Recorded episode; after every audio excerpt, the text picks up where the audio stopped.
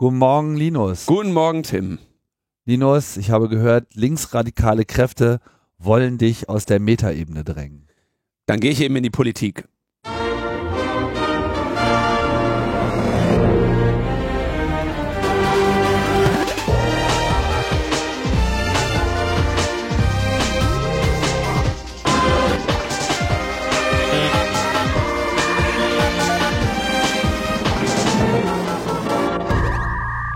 Logbuch Netzpolitik Nummer 275 vom Schicksalstag der Deutschen, dem 9. November 2018. Progrome, Mauerfall und jetzt auch noch Logbuch Netzpolitik. Logbuch Netzpolitik. So sieht's aus. 9. November. Eine Bombenüberleitung. Ein Tag. Na, ist es wirklich? Ist es? Super formuliert. Es ist.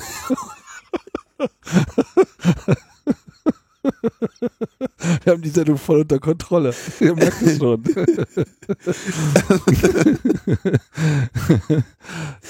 ähm, Geschichtsträchtig. eine Überleitung.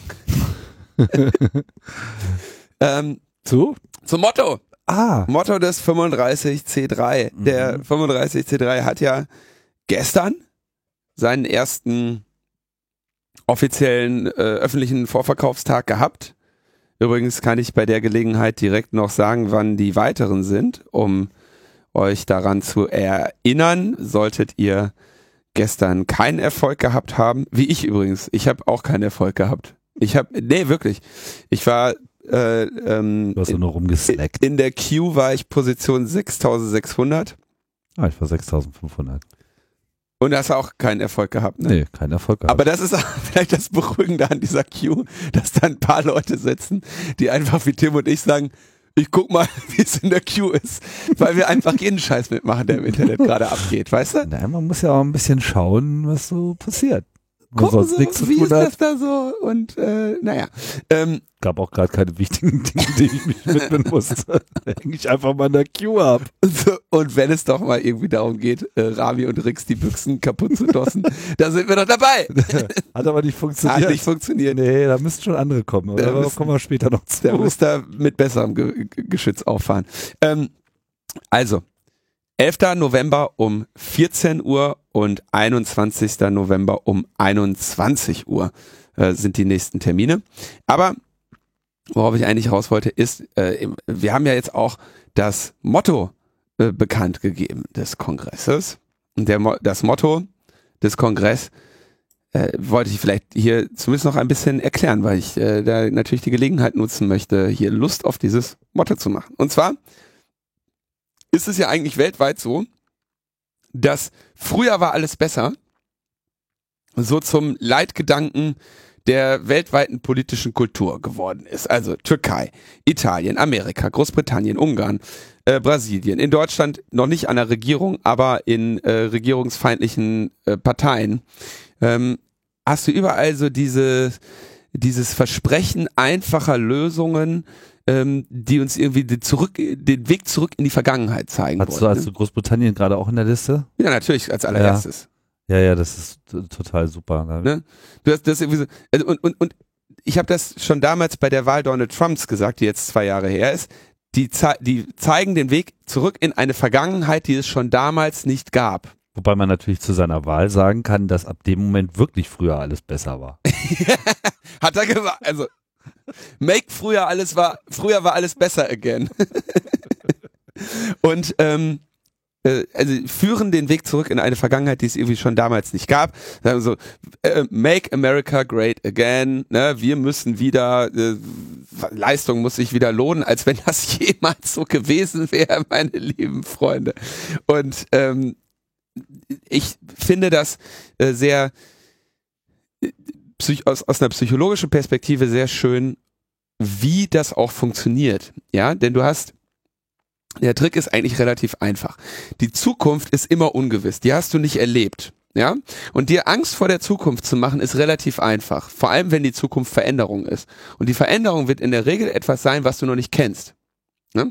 So, ich bin mit meinem Eigentlich bisherigen, fast immer. mein, genau, mein, mein bisheriges Leben ist mir relativ vertraut und auch wenn das schlecht war, ja, wenn es da negative Seiten gab, dann habe ich mich immer mit den Widrigkeiten arrangieren können. Ja, ähm, und wenn ich in, in der Retrospektive ist auch immer alles gar nicht so schlimm, wie, wie es vielleicht in der, in der Gegenwart war oder damals, als es noch Zukunft war. Ja, und genau daran, diese, diese Erinnerungen sind aber natürlich auch verklärt. Ja, das ist ganz normal. Also will jetzt niemandem unterstellen, dass er seine äh, Erinnerungen nicht im Griff hätte, aber Erinnerungen werden vom Hirn genauso verarbeitet wie das Erlebte und da gibt's eben genauso wenig Objektivität. Und so, so ähm, ist auch das Erinnern, das Erinnern im Gehirn ein dynamischer Prozess. Fazit, was will ich sagen? Ähm, wir sind, wir können uns sehr viel einfacher eine Vergangenheit glorifizieren als eine Zukunft, weil die Zukunft ungewiss ist und die Vergangenheit meinen wir zu kennen. Deswegen ist diese ganzen rückwärtsgewandten, also in der Zeit rückwärtsgewandten Appelle ähm, sind etwas, was unserem äh, Gehirn erstmal so eine Sicherheit suggeriert und so genau, ich will wieder zurück zu früher, weil das kenne ich. Das ist das Vertraute. Beziehungsweise ich meine das zu kennen. Das genau. wird ja dann auch nochmal verklärt und dann war es eigentlich auch gar nicht so. War vielleicht gar nicht so, aber, aber. meistens ist nämlich früher eigentlich alles ziemlich beschissen gewesen. Früher war auch scheiße. Ja. Das muss man einfach mal sagen. Früher war auch scheiße. Ja. Und ähm, daran, ähm, äh, darauf Bezug nehmend, haben wir jetzt äh, das Motto gewählt für den Kongress Refreshing Memories. Und das ist natürlich wie so häufig ein Wortspiel und ähm, be bezieht einmal äh, oder hat einmal den Bezug zu Erinnerungen auffrischen. Also es ist an der Zeit, sich mal daran zu erinnern, wie es früher war. Ähm, unsere Gesellschaften waren nie perfekt, wir müssen die weiterentwickeln. Äh, Fortschritt ist ein Weg ins Ungewisse und äh, vielleicht auch ne, Erinnerungen auffrischen an ähm, Zeiten vor vielleicht genau 100 Jahren, Zeiten vor 60 Jahren.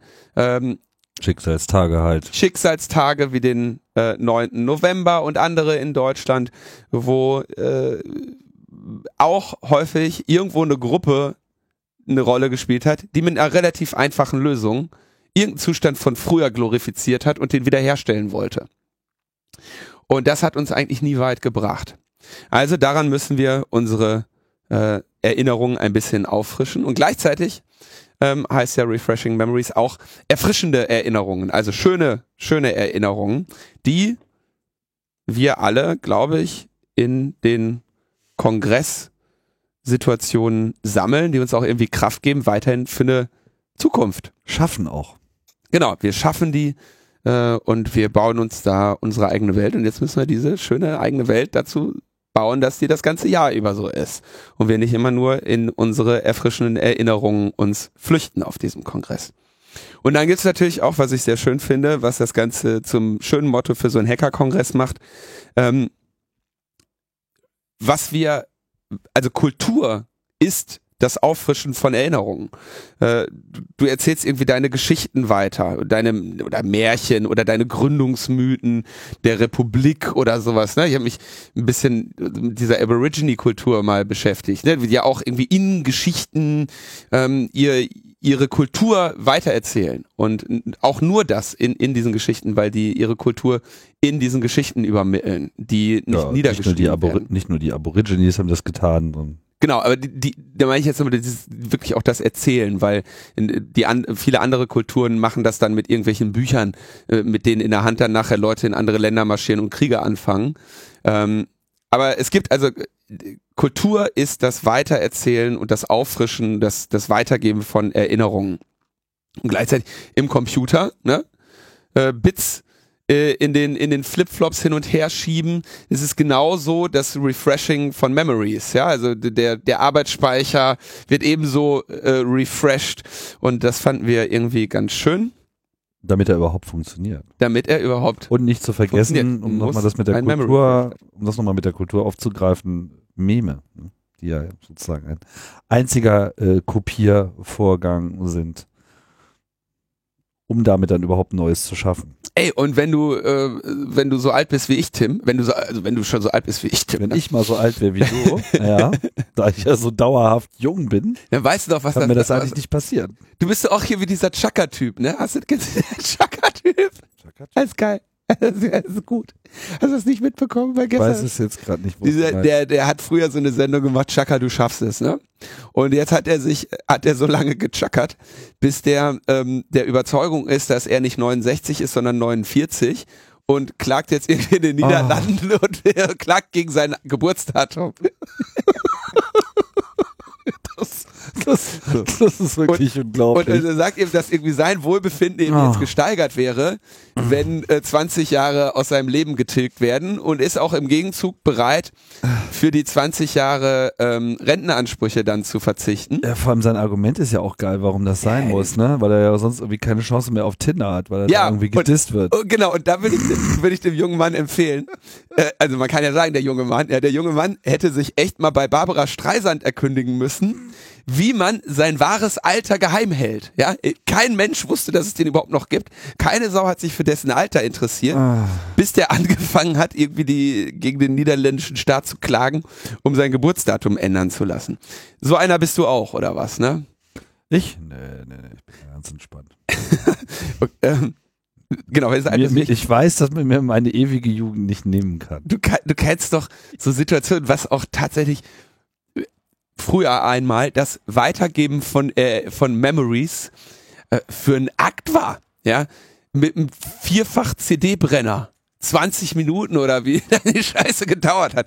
Da konnte man wirklich von einer Kulturpraxis. CD-Brenner, ich bitte dich. Ich habe noch stundenlang neben Floppy-Disk gesessen. Das auch, aber, ja. nur, aber eine Floppy-Disk, aber eine Floppy-Disk zu kopieren. Tapes kopiert. Okay, das hat lange gedauert. 300 Bit pro Sekunde in Realtime. Hattest du keinen äh, äh, hier? Ich 30, hatte so einen Kopierer, ich hatte einen Schnellkopierer. Also High-Speed Dubbing hieß das. Dann hat er auf beiden auf, auf Abspielband. Ja, ihr in den 90ern, ihr hattet's gut. Ihr hattet High-Speed Dubbing. Eine Revolution. Das wird unsere Informationsgesellschaft revolutionieren. Die Welt rückt näher zusammen. Hauptsache es cybert keiner unsere Kassetten. So sieht's nämlich aus. Ja. Und und jetzt stehen wir äh, vor im Prinzip fassungslos in einer Welt, wo inzwischen die Wissenschaft angegriffen wird, den ganzen Tag von alternativen Fakten und Fake News geredet wird und Populisten allen möglichen Scheiß be äh, behaupten und, und irgendwie tatsächlich damit durchkommen. Mhm. Und da müssen wir einfach mal auch unsere eigenen Erinnerungen wachrütteln und somit äh, war ich sehr begeistert von diesem Motto, dass eben natürlich so eine sehr kritische Perspektive auch wieder zeigt, aber eben auch äh, kulturelle ähm, ähm, Referenzen in diese äh, Hacker-Szene hat und außerdem eben auch, glaube ich, sehr den so dieses Gefühl, was die Menschen in dieser Community für die Veranstaltungen haben, auch ein bisschen einfängt. Ich hoffe, es gibt auch irgendwo einen Erfrischungsstand auf dem Kongress, wo man dann auch mal so sein seinen RAM abgeben kann, ne? Ja, sein Hirn. Kriegt eine Gurkenmaske. Sein Hirn, Hirnrefreshment machen kann. Ey, da gibt's glaube ich genug Leute, die dir auf dem Kongress ein Gehirnrefreshment anbieten. Meinst du? Da gibt's auf jeden Fall auch Angebote. Memory Refresher 2000. Äh, Ach nee, bleiben 3000. Sie bitte auf den vorgezeichneten Pfaden, so, ne? Please stay on the path. Ja, aber ein bisschen vom Wege abgekommen äh, ist unser Dauer-Verfassungsschutzpräsident. Äh, Der braucht auf jeden Fall auch mal ein Memory Refresh. Der hat ähm, sein Spiel ein wenig, äh, seine Karten ein wenig, wie soll man sagen, sein Blatt überreizt. Oder? So könnte man das formulieren. Äh, das ist. Ja, wir hatten ja hier in den letzten Sendungen noch mehrfach, ich glaube auch in der letzten habt, hast du das mit mir. Ich kann mich nicht so richtig erinnern, was du mir alles erzählt hast in der letzten Sendung. Ich weiß gar nicht warum. Du warst Auf jeden Fall neben der Spur. Meinst du? Auf jeden Fall äh, hat Maaßen so einen Abschiedsbrief, Vortrag, Rede, Rede gehalten. Die war aber eher so Verfassungsschutz intern. Aber nicht intern genug, um nicht dann auch äh, eine gewisse Zirkulation äh, zu finden. Er hat die ins, in, ins Intranet stellen lassen, Ja. sein Redemanuskript. Und offenbar sind die Dinge dann doch nicht so geheim, dass es dann keiner liest. Und ähm, ja, da hat er dann eine interessante Verschwörungstheorie äh, aufgestellt und erwähnte linksradikale Kräfte in der SPD, Ja. was natürlich ein vollkommen unfassbarer Vorwurf ist. Kannst du das vorstellen? Linke in der SPD? Seine, seine Äußerung ist, die Medien sowie grüne und linke Politiker, die sich durch mich bei ihrer Falschberichterstattung ertappt fühlten, forderten daraufhin meine Entlassung. Aus meiner Sicht war dies für linksradikale, links, linksradikale Kräfte der SPD. Mein Körper will das gar nicht sagen, weil er sofort sagt, Error, Error, Memory Refresh, Error. ähm, Bitfehler. die von vornherein dagegen waren, eine Koalition mit der CDU-CSU einzugehen, der willkommene Anlass, um einen Bruch der Regierungskoalition zu provozieren. Da ich in Deutschland als Kritiker einer ideal idealistischen, naiven und linken Ausländer- und Sicherheitspolitik bekannt bin, war dies für mich, für meine politischen Gegner und für einige Medien auch ein Anlass, um mich aus dem Amt zu drängen. Äh, Meinst du, er ist vom Juso-Vorsitzenden vom Thron gestoßen worden am Ende? Äh. Wusste ich gar nicht, dass sie so viel Einfluss haben. Linksradikale Kräfte in der SPD. Das ist interessant. Wo die, wo die überall lauern, ne? Können sich ja auf ihre äh, Wahlplakate demnächst draufschreiben. Jetzt auch mit linksradikalen Kräften. Also äh, jetzt ist die Frage, wurde der gefeuert, weil linksradikale Kräfte in der SPD einfach so dermaßen ab vom, vom Pfad der Tugend ist, dass sie sagen, der muss mal lieber zum Arzt? Oder, wie ich glaube, er wurde gefeuert, weil, oder wie es auch begründet wurde, mit dieser Aktion. Er hat ja vorher sich irgendwie ähm, gegenüber Seehofer gerechtfertigt für seine Äußerungen und hat das erst ja zurückgerudert ursprünglich. Er hat ja gesagt, hier, Medien und so weiter. Und dann wurde gesagt, ähm, also er hat ja gesagt, hier Falschberichterstattung und so, und dann haben haben, äh, hat der Innenausschuss und Seehofer und die, die, die linksgrün versifften Medienlügenpresse gesagt, wir würden gerne sehen. Hast du irgendeinen äh, Beleg für deine Äußerungen? Dann musste er äh, zugestehen, dass das nicht der Fall ist und musste zurückrudern auf, ja, aber es wäre gut gewesen, wenn die anderen auch erstmal geprüft hätten, bevor sie den Mund aufmachen. Und dann hat ja Seehofer gesagt, da okay, ähm, das mache ich auch regelmäßig, Fresse auf und nichts dahinter, ist okay ne, Hm. äh, stelle ich mich vor, habe ich Sympathie für. Und jetzt hat er eben quasi seine, äh, seine Verschwörungstheorien dort wiederholt. Auch wieder behauptet eben von Falschberichterstattung geredet, die sich durch mich bei ihrer Falschberichterstattung ertappt fühlten. Ja, was eben, er behauptet immer noch, da hätte eine Falschberichterstattung stattgefunden. Und dafür musste er dann natürlich jetzt, das sehe ich äh, ebenfalls so, äh, von Seehofer höchstpersönlich. Komplett gegangen werden. Ja, also ganz klar. Und da, da bin ich auch bei ähm, Seehofers Erklärung. Ich habe mir die Pressekonferenz dazu angeschaut und Seehofer sagt ja auch, ich stelle mich erstmal vor meine Leute und das da ähm, zitiert er ein Motiv, was ihn ehren würde. Ja? Und wenn er dann sagt, wenn aber meine Mitarbeiter mir gegenüber dann nicht mehr loyal sind und quasi Abbitte leisten, das dann dem aber wieder ähm, widersprechen, dann muss ich diese Leute, muss ich dafür sorgen, dass sie in äh, einstweiligen Ruhestand kommen. Und das tat er dann eben mit Bitte an den Bundestags, an den Bundespräsidenten, den Maßen zu gehen. Ist eigentlich dieser Staatssekretär von der SPD der einzige, der im Innenministerium noch da war, äh, mittlerweile eigentlich wieder zurückgeholt worden? Ja, ja, der wurde, der durfte ja dann bleiben, klar. Okay. Und dann denkt ja man sich, Gut. ja, alles gut. Mein, Dann werden wir den nie wiedersehen. Wäre schön gewesen, wenn Seehofer einfach direkt mal mitgegangen wäre, weil äh, natürlich war das nicht klug von Seehofer, diese Sache so blöd eskalieren zu lassen. Ich kann mir auch vorstellen, wie, naja, also lassen wir das, aber das wäre natürlich eigentlich äh, jetzt schon nett gewesen, Seehofer auch direkt mitlos zu sein. Ähm, das sehen wir vielleicht dieses Wochenende dann. was, wo, wo man ihn vielleicht nochmal loswerden könnte. Aber schön ist, dass Maaßen dann sagt so, ja, also er könnte sich durchaus vorstellen, jetzt in die Politik zu gehen. Und dann wird aus, aus deiner, aus unserer initialen Freude, wir sind diesen Wahnsinnigen los, einfach nur noch eine bittere Furcht. Weil die jetzt einen, also wenn der in die Politik geht, dann wird er das nicht in der CDU sinnvoll tun können. Naja, er hat schon gesagt, er will in der CDU bleiben.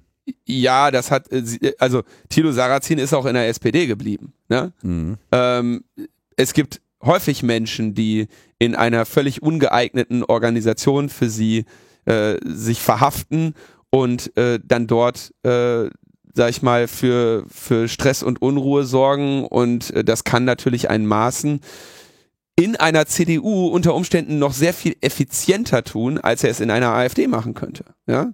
Insofern kann ich mir sogar sehr gut vorstellen, dass er in der CDU bleibt. Ähm, er wird aufgrund seines Namens Gehör finden.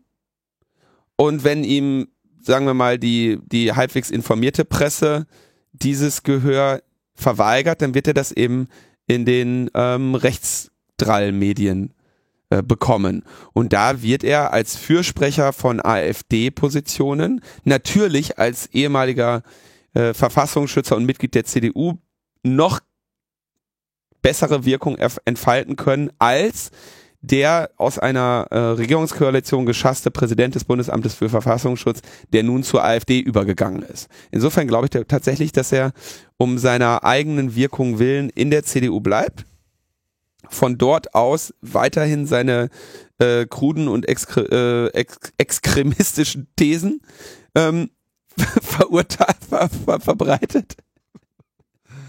Und dann ähm, haben wir den Salat. Hm, dann hat die, dann haben wir einen AfD nahen Menschen, der äh, viel Aufmerksamkeit bekommen kann, mehr. Und das ist, äh, das ist tatsächlich eine Gefahr, die ich da äh, sehe. Vor allem, wenn jemand als äh, ehemaliger Präsident des Bundesamtes für Verfassungsschutz ganz offensichtlich einen Trumpschen Bezug zu Fakten hat. Ja, das ist schlecht, weil der in Zukunft behaupten kann, was er will und Leute sagen, äh, und wenn Leute sagen, hallo, Herr Maaßen, wir würden gerne sehen, dann wird er sagen, da kann ich mich leider nicht zu äußern. Ich unterliege, wie Sie wissen, ähm, der Vertraulichkeit ähm, meine, meines ehemaligen Amtes, aus dem ich von den linksgrünen Kräften in der SPD gedrängt wurde. Und das wird, das ist eine gefährliche Figur und der wird gefährlich bleiben. Rechtsexkrementismus, warum sind wir denn da noch nicht schon früher drauf gekommen? Exkrement sage ich öfter statt Experiment. Ja, statt Experiment. Rechtsextremistische Kräfte. Oh. Ähm, naja. Gut. Ihr berichtet äh, über einen ähm, Security-Vorfall. Ja, da bleiben wir direkt bei, bei Trumpscher Wahrheitsfindung. Mhm. Wir haben die Sendung letzte Woche ja aufgenommen, quasi zu dem Zeitpunkt, als Thorsten und Martin gerade erst veröffentlicht hatten, die Forschungsergebnisse zu einer kritischen Beäugung der Plattform Vivi. Hm. Wir erinnern uns, sie haben da ähm, die Ende-zu-Ende-Verschlüsselung außer Kraft setzen können, sie haben Patientendaten auslesen können und sie haben diese Schwachstellen gemeldet. Und es war schon relativ schnell klar, dass diese da verantwortlichen Personen, sagen wir mal, nicht unbedingt den aufrichtigsten Umgang mit diesen Schwachstellen pflegen würden. Sowas wie, äh, ne, um komische Verlängerungen bitten mit der Veröffentlichung und ähm, irgendwelche, also es war relativ, relativ klar, dass die ja dann auch zum Beispiel es geschafft haben, erstmal alle Sicherheitslücken zu negieren. In der Berichterstattung wurde sehr viel übernommen und das war tatsächlich erschreckend, ja. Ähm, angebliche Sicherheitslücken. Die haben es geschafft, die Berichterstattung dahin zu spinnen, dass diese Sicherheitslücken irgendwie angeblich oder, oder kontrovers oder sonstiges wären. Ja, und das ist natürlich echt ähm, krass. Mhm. Das ist wirklich krass. Und dann habe hab ich mich gefragt, wie machen die das? Ne? Also wie kriegen die das hin? Und sagen wir mal so, aus mehreren, von mehreren Journalisten und äh, Redaktionen hörte man dann, dass die Anrufe bekommen haben. Teilweise sogar schon vor der Veröffentlichung überhaupt und teilweise nach deren eigenen Veröffentlichung, dass sich dort also ähm, Personen, die von Vivi waren oder, wie es sich vielmehr herausstellt, von Vivi beauftragt waren, an Journalisten gewendet haben und denen ähm, sogenannte Korrekturbitten, ähnlich übrigens wie Maaßen das ja auch gemacht mhm. hat bei Berichterstattung über sein Versagen, so Korrekturbitten haben zukommen lassen. Und da sind sie natürlich dann spätestens bei Netzpolitik.org bei den Falschen gelandet. Ach, da haben sie auch so. oh, man hätte mal, mal jemanden ranlassen sollen, der sich da auskennt. Erstens, so, das ist halt sehr schön. Dann haben sie behauptet, sie hätten ja alle Schwachstellen binnen 24 Stunden geschlossen. Alles, ja, und diese, diese, die Meldung von, von Thorsten und Martin war aber Monate her, äh, oder, oder Wochen her, Entschuldigung, drei, äh, drei oder vier Wochen vorher hatten die diese Schwachstellen gemeldet und haben ja darauf gewartet, dass Vivi sagen kann, okay, diese Schwachstellen, die sind, die waren ja so kritisch, dass sie nicht veröffentlicht werden konnten, solange sie noch da waren. Das heißt, Vivi musste fixen und erst dann konnte, konnten Thorsten und Martin veröffentlichen, ja. Und jetzt sagen sie, sie hätten alles binnen 24 Stunden geschlossen. Verträgt sich natürlich schwer mit einer signierten, PGP-signierten, nicht fälschbaren E-Mail, in der die spezifisch um eine Verlängerung des Responsible Disclosure Prozesses bitten, weil nämlich ursprünglich gesagt wurde, okay, wir veröffentlichen in 14 Tagen und die dann gesagt haben, könnt ihr nicht irgendwie nochmal 14 Tage oben drauf machen, ja?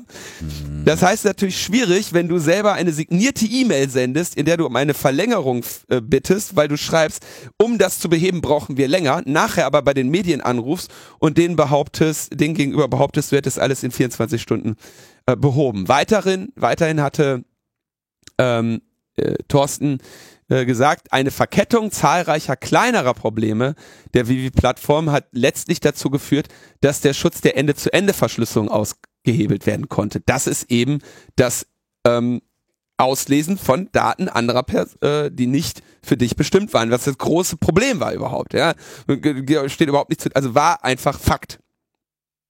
Und da kommentierte Vivi einfach nur falsch.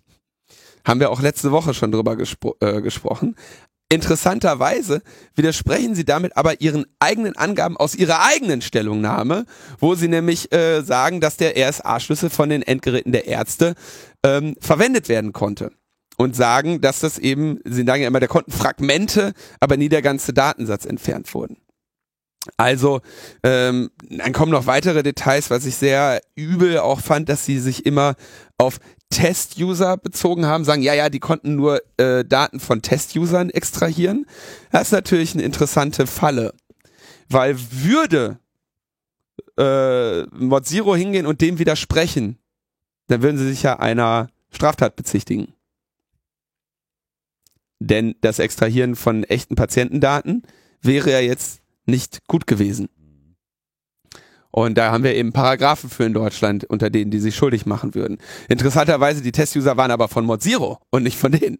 Also ähm, echt eine, eine, ein Handling, was sowas von skurril ist. Und dann bekommt am Ende Thorsten noch einen Anruf, ja, von einem Herrn Thorsten Rössing.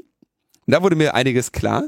Der nämlich dann äh, fragte so, ja, äh, sagen Sie doch mal, können Sie mir da noch mal ein bisschen was zu Ihrem Vorgehen sagen? Haben Sie da auch äh, Brutforce-Angriffe äh, getestet?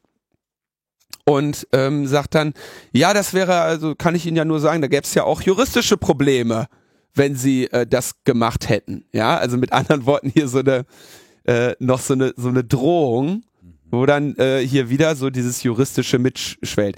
Bei den Redaktionen natürlich genauso. Ja, also da möchten wir Sie darauf aufmerksam machen, dass Sie ja verpflichtet sind, unsere Gegendarstellungen zu verpflichten und dass Sie sich strafbar machen, wenn Sie Falschbehauptungen erheben. Und das ist natürlich klar, ne, nur bei einer Falschbehauptung ist das so. Deswegen hat dann eben auch Netzpolitik.org alle deren Behauptungen noch einmal fein säuber sich, säuberlich äh, widerlegt. Und da fragt man sich natürlich, wer ist eigentlich dieser Thorsten Rössing? Ein äh, Krisenkommunikator, der, äh, der sich damit, äh, also der, dessen Dienstleistung ist, dass sie äh, erfahrene und spezialisierte Krisenteams bereitstellen, die die Situation dann übernehmen, Fragen beantworten, äh, dabei helfen, Issues zu priorisieren und äh, strategische äh, Entscheidungen treffen und dann sagen, sie hätten ein äh, Netzwerk äh, von externen Stakeholders mit vielen Hintergründen und äh, also aus, aus verschiedenen Hintergründen, die eben dabei helfen, die Krisen in eine Chance umzuwandeln, indem sie eben äh, offenbar dann auch noch bei äh, Journalisten und äh, Sicherheitsforschern anrufen und denen relativ unverhohlen drohen. Ich habe ehrlich gesagt den Eindruck, der scheint eher aus in der ander, in einer anderen Branche als Krisenmanager bisher tätig zu sein. Das ist schon echt äh, interessant. Ich finde es auch interessant, dass dieses Unternehmen Vivi ähm, nicht in der Lage war, dieses Ding einfach mal aufrichtig selber zu handeln. Ja, wenn also wenn es darum geht, dass du Sicherheits ähm, relevante Daten nicht vernünftig gehandelt hast, dann kannst du eben damit aufrichtig umgehen. Und das ist es aus so einer Situation eine Chance zu machen. Nicht aber zu sagen, äh, Kacke, äh, wir haben Scheiße gebaut und wir brauchen jetzt jemanden, der das für uns übernimmt. Der das für uns klärt. Wir, wir vertrauen anderen Leuten mehr, dieses Problem zu lösen. Und ehrlich gesagt ist für mich auch allein schon die, das, das Engagieren eines Krisenmanagers die, die Erkenntnis, dass man selber nicht kann. Ja. Und da bin ich also, äh, bin ich nur erneut darin bestärkt, dass das äh, wirklich sehr, sehr schlechte Idee ist, diesen Menschen seine Daten anzuvertrauen, weil das eben keinen verantwortungsbewussten Umgang mit der eigenen Verantwortung zeigt. Und äh, das hat ja bei dem CTO, also dem Verantwortlichen dieses Unternehmens, äh, sich auch schon an anderen Stellen gezeigt, wo der Mann in Verantwortung stand. Ja, ähm, N26 ist da nur eines der Beispiele, wo der gute Christian Rebernick auch schon seiner Verantwortung nicht gerecht geworden ist. Ich frage mich, ob auf dieser Website von dieser Agentur als Kunde gelistet zu werden. Wir hatten alle die Kacke am Dampfen ja. und kamen nicht mehr klar. Ja, das ist halt, das ist halt interessant. Ne? Unser Selbstverständnis. Wir sind ein führendes Beratungsunternehmen für Reputationskrisen. Das ist schon mal geil. Die hatten keine Reputationskrise, die hatten eine Sicherheitskrise. Da, da, da hängt natürlich eine Reputationskrise dran. Ja, Sie haben es selber so gesehen. Mit unserer Arbeit schützen wir die Wahrnehmung Ihres Unternehmens bei allen relevanten Stakeholdern aus Politik, Gesellschaft, Medien und Wirtschaft. Durch strategische Argumentation gewinnen wir die Köpfe dieser Stakeholder und prägen so die öffentliche Meinung in ihrem Sinne. Wir nutzen Instrumente aus der PR und der Argumentationstheorie, um Ihr Unternehmen bei erklärungsbedürftigen und kontroversen Themen langfristig stabil in Ihrem Umfeld zu positionieren. Unser Ziel ist es, dass sie auch in kritischen Situationen die Oberhand behalten. Alter Vater, ey. wenn du, also ich, ich würde sagen, wenn du so weit bist, dass du dich an solche Leute wendest, dann äh, hast du wirklich eine Krise. Und das, du hast dann eine Krise, wenn du einen Krisenmanager bestellst. So und die hatten eine. naja, also ich meine, ich das mal so. Ich will das jetzt nicht so per se äh, verdammen können wir auch durchaus Szenarien vorstellen. Ich meine, Unternehmen sind nicht immer nur eine Person und eine Haltung. Ne? Kann auch durchaus sein, dass die halt in deinem Unternehmen einfach durch das vollkommene Verspulen verschiedener Mitarbeiter einfach irgendwann mal die Sache komplett aus der Hand geglitten ist und du sehr wohl eine Position darstellen kannst, die auch sagen wir mal, einer bestimmten Wahrheit entspricht. Das muss ja nicht unbedingt immer bedeuten, mit äh, bei uns ist alles braun und wir versuchen jetzt irgendwie äh, die Sache äh, öffentlich mit äh, Lack zu übermalen.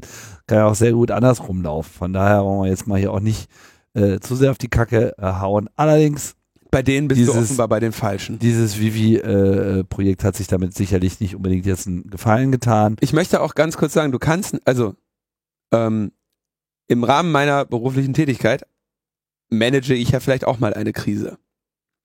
Und ähm, diese Krisen kannst du eben so managen, dass das irgendwie aufrichtig und ordentlich ist, ja, Schwachstellen beseitigen, die richtigen Schritte einleiten, aufrichtig kommunizieren. Oder du kannst dich an Thorsten Rössing wenden, der dann die Leute bedroht. Das sind, und in bestimmten Situationen ist das auch notwendig. Ja, sagen wir mal, du bist eine Gruppierung aus der organisierten Kriminalität und du gerätst in eine Krise. Dann ist Drohen unter Umständen eine valide Strategie. Ja, du willst einfach auch, dass dein Krisenherd weiß, dass dein Arm beispielsweise auch bis in den Knast reicht. Ja, Stichwort, da kannst du nicht weg. Mhm. Und so, ne? Da willst du, da, also diese Art Form von Krisenmanagement gibt es auch. Die ist nur, wenn du Gesundheitsdaten geleakt hast, einfach nicht die richtige. So. Natürlich hätte Vivi diese Krise auch durchaus mit Hilfe eines, wie du sagst, Krisenmanagers korrekt handeln können, der ihnen geholfen hätte, da das zu tun, wozu sie sich offenbar nicht in der Lage fühlen, nämlich aufrichtig mit ihrem eigenen, mit ihren eigenen Fehlern umzugehen und ihren Ruf als vertrauenswürdiges Unternehmen in irgendeiner Form nicht durch Falschbehauptungen und äh, Ignoranz und Drohungen zu festigen. Das wäre die richtige Lösung gewesen. Hätten Sie mich gefragt, hätte ich Ihnen vielleicht auch dazu geraten. Aber haben Sie nicht. Naja, ich berate halt einfach weiterhin die organisierte Kriminalität. Und da habe ich wenigstens nichts mit Gesundheitsdaten zu tun. Unserer Kenntnis nach noch keinen Krisenmanager eingeschaltet äh, hat äh, der Wahlleiter des schönen Bundeslandes Hessen auch wenn es durchaus eine kleine Krise zu vermelden gibt. Die ist vielleicht nicht so groß, aber wir erinnern uns, Landtagswahl ist ja gerade vor zwei Wochen gelaufen in Hessen und in zwei Wochen, ja, ne? Und ähm, dabei kam es wohl zu Problemen bei der Übermittlung der Wahlergebnisse. Ja. Wer hätte das gedacht? Also Hintergrund. Hatten wir das Thema nicht hier schon mal? Absolut, denn, denn genau Hessen, genau Wahl in Hessen war der ganze Anfangspunkt der äh, PC-Wahlgeschichte. Ja, also genau dieses Land. Ähm, Beteiligten. Genau, also die gleichen Beteiligten wie, wie bei Vivi, ne, ne, denn da hatte Martin damals angefangen, sich umzuschauen und ähm, der Rest ist Geschichte, den haben wir hier im Logbuch ausführlich erklärt. Genau, können wir nochmal Vortrag zugehalten, haben wir in den Shownotes. Genau, einen Vortrag gehalten und vor allem eine komplette Sendung Logbuch Netzpolitik.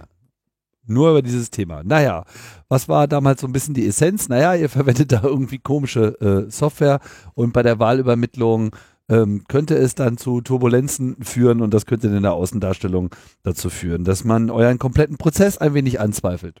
Das Putzige ist, dass das ja dann in der Folge auch ähm, sozusagen die Konsequenz hatte, dass diese automatische Übermittlung mit PC-Wahl dann nicht durchgeführt äh, werden sollte bei dieser Wahl, sondern dass das Ganze händisch erfolgt. Sprich, die, soweit habe ich es jetzt verstanden. Ich bin mir noch nicht so hundertprozentig sicher, aber ich denke, die meisten auszählt, also die meisten Ergebnisse aus den Wahlkreisbüros sind, also von den Wahlbezirken, äh, per Telefon übermittelt worden und wurden dann mit einer Software händisch äh, erfasst oder sollten zumindest erfasst werden.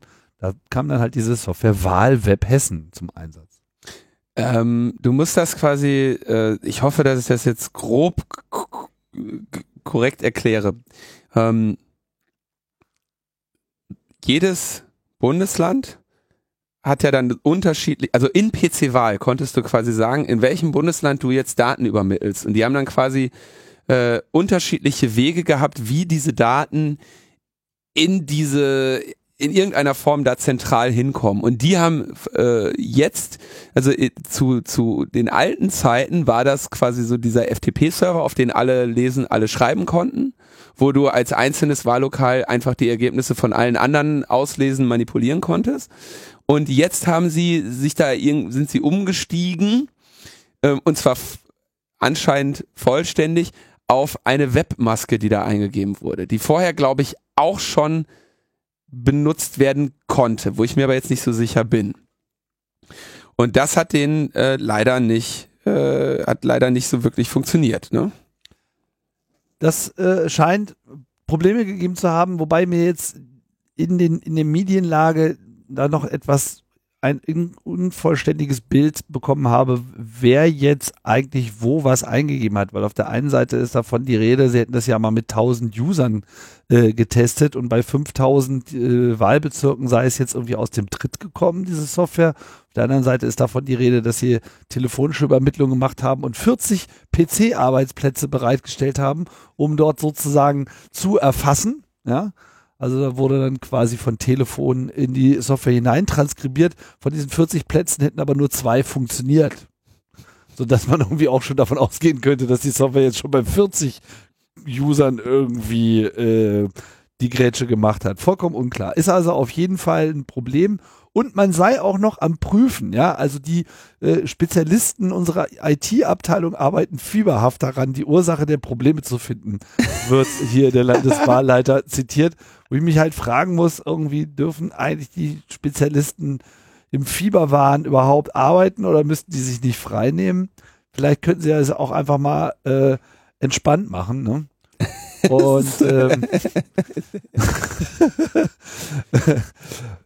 offensichtlich wissen sie noch nicht so richtig, was zur Instabilität beigetragen hat. Ja, und dieser Test mit 1000 Usern, ich meine, Tests kann man heutzutage gerade im Web hervorragend automatisieren. Kann jetzt kein Problem sein, da äh, mal den Parameter von 1000 auf 5000 hochzudrehen. Wenn es denn nun wirklich so gewesen sein soll, dass da 5000 Wahlbezirke zum selben Zeitpunkt die Ergebnisse übermitteln, was ich für ausgesprochen unwahrscheinlich halte.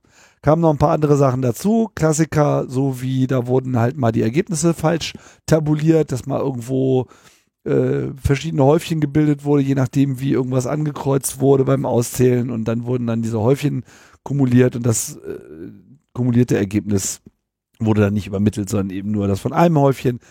Gut, das sind alles so Sachen und der Wahlleiter meinte ja auch, wäre ja auch alles total äh, kein Problem, weil liegt ja alles auf Papier vor, kann ja nachgezählt werden. Yeah, also, geil. Guck genau. mal, das ist doch das ist doch super. Ja, wie schön ist das, dass das so ist, ja, und nicht, äh, naja, unsere IT-Spezialisten sind noch dabei herauszufinden, was mit den Wahlcomputern. Sie arbeiten fieberhaft daran. fieberhaft. Das ist auch, das ist auch hier, ne, Thema Krisenmanagement, ne? Wenn du in einer Krise bist und irgendwo jemand fieberhaft arbeitet, sorgt dafür, dass die nicht mehr fieberhaft arbeiten müssen. Und zweitens, hier wird dir Thorsten Rössinger auch sagen, du sagst nicht, dass die fieberhaft arbeiten. Du sagst, dass sie sehr geordnet und strategisch vorgehen und sich das Problem sehr genau angucken. Aber die arbeiten fieberhaft. Also, äh, tupfen sich irgendwie so die Stirn ab. ja. Vor allem zu sagen, um zu erkennen, wo überhaupt das Problem, woran das Problem überhaupt liegt, so, ist halt echt naja. Ja, nach zwei Wochen könnte man ja mal die Ursache vielleicht auch schon mal so halbwegs eingekreist haben. Naja, also. Ja, wir, wir arbeiten fieberhaft daran, die Ursache zu finden, ist wirklich so noch, das ist die allererste Stufe der Krise. Ja, aber man sieht halt schön jetzt daran, auch wenn die, die Gründe andere sind, ähm, man will sowas nicht hören, ja, also man will nicht äh, hören, dass bei einer Wahl es irgendwie unklar ist. Und das Lustige ist ja auch, dieses, immer dieses Argument mit am Ende äh, zählt ja nicht jede Stimme. Gerade in dieser Hessenwahl zählt diesmal echt jede Stimme. Ich weiß nicht, was der letzte Stand ist, aber zwischenzeitlich war wohl der Stimmenunterschied zwischen Grüne und SPD in Hessen so im zweistelligen Bereich. Mit anderen Worten. Prozentpunkte oder Prozente? Die Stimmen. Oha. Und dementsprechend kommt es hier echt auf jede Stimme an. Warum? Naja, klar, die Anteile und so, das äh, bleibt natürlich alles gleich. Aber hier wäre jetzt im Falle einer Koalitionsverhandlung unter Beteiligung der Grünen und der SPD. Also wenn sie sozusagen mit einem dritten Partner, wie zum Beispiel den Linken, sich dann doch äh, durchringen äh, würden, eine Koalition zu bilden, würde darüber halt dann entscheiden, wer hier eigentlich das Ministerpräsidentenamt äh, übernehmen würde. Also Wahlen müssen schon sehr genau sein und es ist die gute Nachricht ist hier, alles ist auf Papier, alles kann nachgezählt werden. Nehmt euch Zeit, ja, ist uns egal, arbeitet bitte nicht fieberhaft. Ihr könnt auch gerne noch zwei Wochen weiterzählen, weil ist egal, ja. Wichtig ist, was hinten rauskommt, wie Herr so schön sagt, oder wurde es ihm immer nur unterstellt, ich weiß es nicht. Und das mit den Computern, das üben wir nochmal. Äh, es zeigt aber auch, dass durch das äh, Entfernen von PC-Wahl jetzt nicht auf einmal die Welt eine bessere ist. Es ist einfach nur ein anderes System, was jetzt ebenfalls Schrott ist und der einzige Weg für so ein System aufzufallen ist, dass es nicht funktioniert. Hätte das jetzt in irgendeiner Form fehlerhaft funktioniert oder hätte es Schwachstellen gehabt, dann wäre das nicht aufgefallen. Das heißt, nur der Ausfall ist das, dass die überhaupt mal selber darauf aufmerksam werden. Und ähm, Beispiel, ne, Refreshing Memories, sagen ja so, oh, bisher konnten wir das mit PC-Wahl machen und da hat alles super geklappt, aber jetzt sind diese Chaos-Computer Chaoten gekommen und haben uns den Spaß weggenommen. Ja, und jetzt sitzen wir hier mit zwei PCs und suchen fieberhaft nach der Ursache. Ja, ähm, das heißt eben, da ist noch lange nicht aufgeräumt, da ist auch bei allen anderen Lösungen noch gut Futter, ähm, die sie da verwenden. Und das ist auch leider nur ein trauriges Beispiel dafür, dass Wahlen und IT grundsätzlich in einem ganz fürchterlichen Zustand ist und wer weiß, wer sich da als nächstes noch irgendwas anschaut und was äh, dann da noch gefunden werden könnte. Ja, es wird jetzt, ähm, also ich, ich freue mich, wie gesagt, äh, darüber, dass wir überhaupt die Möglichkeit haben, hier eine Auszählung nachträglich durchzuführen. Da bin ich mal ganz gespannt, wie das jetzt so in den USA abläuft. Da wird ja mindestens in Florida nochmal neu gezählt und äh, das würde ich ja gerne mal sehen, wie so ein Wahlcomputer neu durchgezählt wird. da werden sie bestimmt irgendwas im Display haben, so, dann zählt irgend so ein Counter hoch. Mhm. Und dann ist das dauert. Und Deckel aufmachen, einfach mal die, die Beinchen zählen auf den Chips oder so. Ich weiß nicht. Wir sehen auf jeden Fall in Hessen, nicht das erste Mal hat uns Papier den Arsch gerettet. so sieht's aus. So, wir bleiben eigentlich bei Referenzen zu vorangegangenen Sendungen Logbuch Netzpolitik. Mhm. Was kommt denn jetzt? Und zwar bekam ich, äh, irgendwann auch letzte Woche war das dann, kurz vor der Veröffentlichung dieser Story, Anrufe und meinte, da brandheißen Story dran. Und zwar Atomkraftwerke, die äh, Atomkraftwerkspläne, die gestohlen wurden und Atomendlagerstättenpläne und Gefängnispläne. Können Sie als Experte da was zu sagen? Und dann habe ich gesagt, ja, ähm, also erstens wundere ich mich, das ist doch gar nicht neu. Und zweitens, ich bin kein Experte für Atomkraftwerke, Atomendlagerstätten und Gefängnisse. Was war geschehen? Ähm,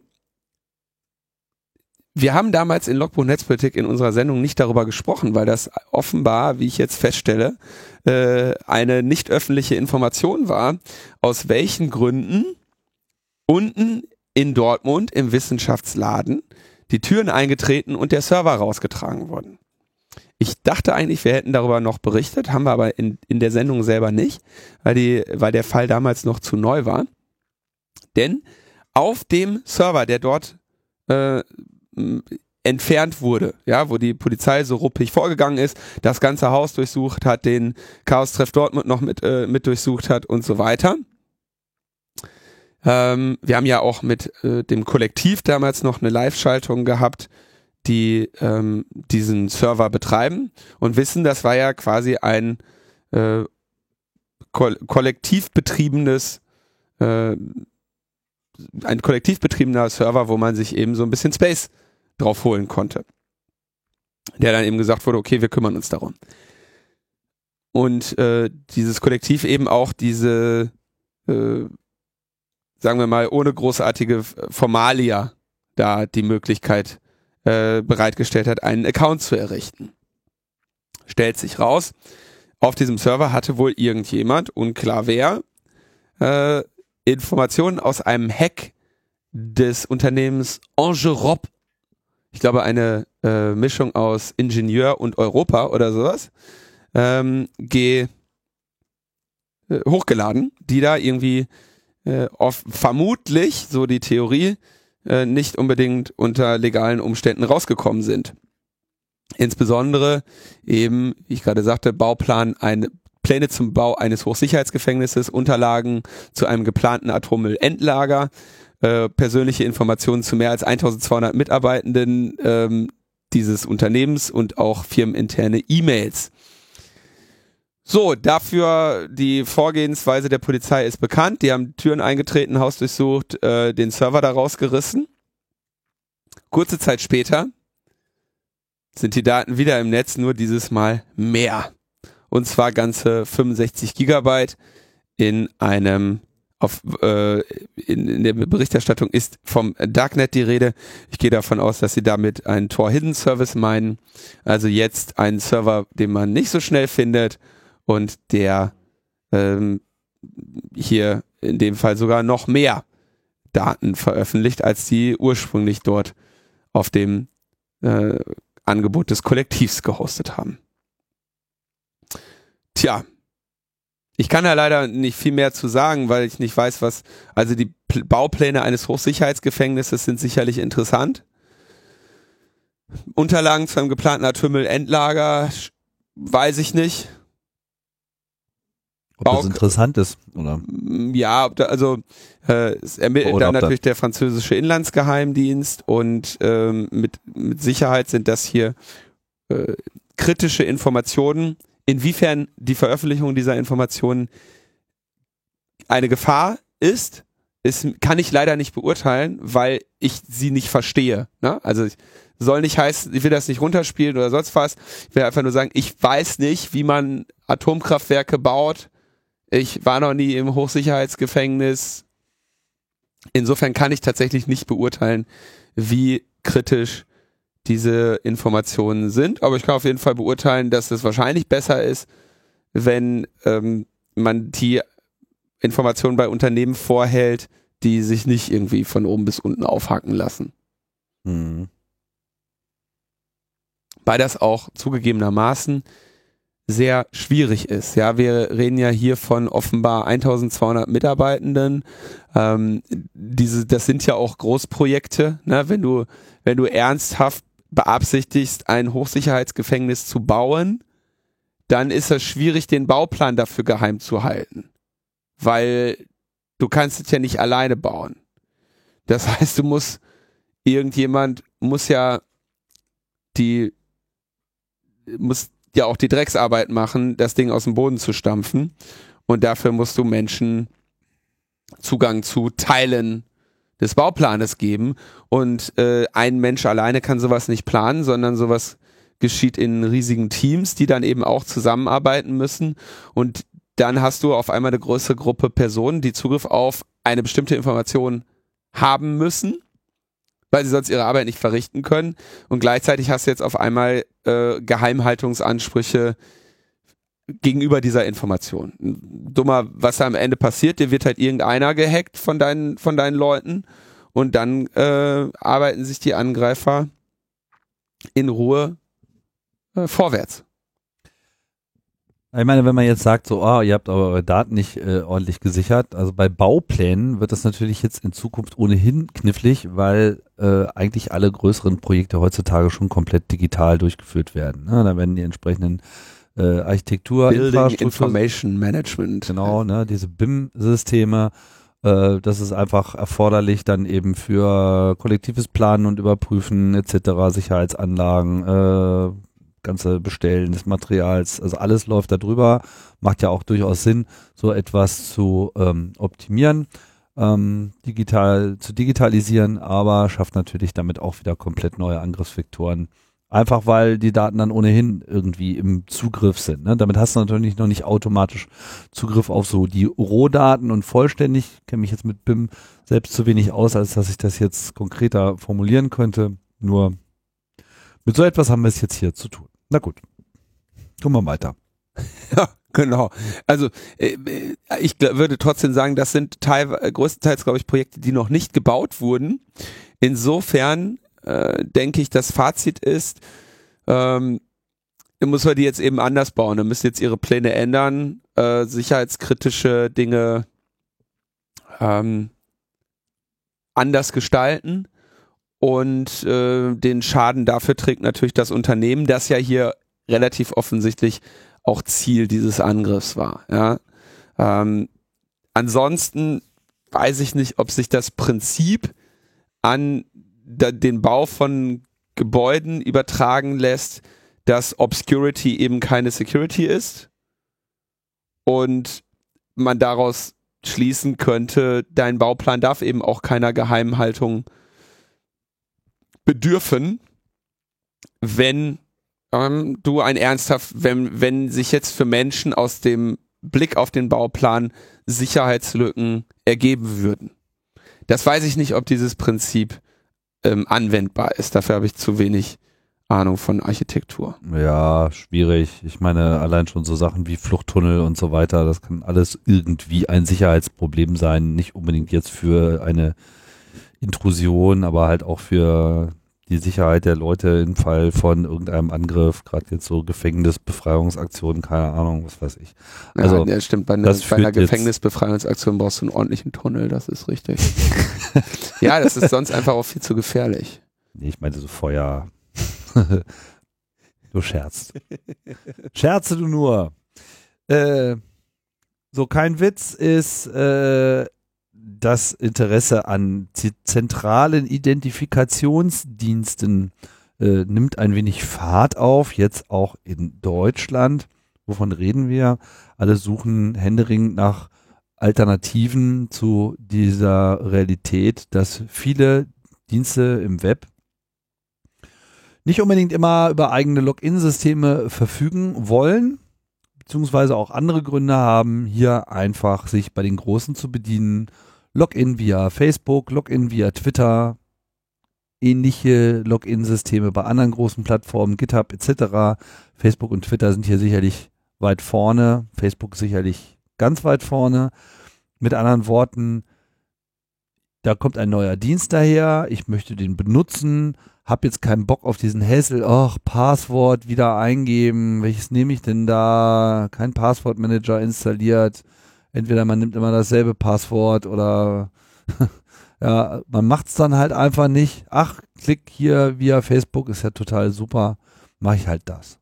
Problem dabei ist, in dem Moment wird natürlich auch dieser Vorgang bei Facebook registriert, wieder ein weiterer Datenpunkt, wieder eine weitere Verknüpfung, wieder ein neues Interesse, was automatisch in einer Datensammlung landet und überhaupt gibt's da eine Datenschutz- und Privatsphäre-Perspektive drauf, wo man das vielleicht nicht machen möchte. Aber es gibt natürlich auch andere Gründe, hier vielleicht auf andere Systeme setzen zu wollen, um die Faulheit der Leute an der Stelle zu nutzen indem man einfach sagt, naja, was Facebook kann, können wir schon lange. Wir haben ja auch ein Interesse, solche Daten zu sammeln, also bauen wir uns doch unseren eigenen Dienst.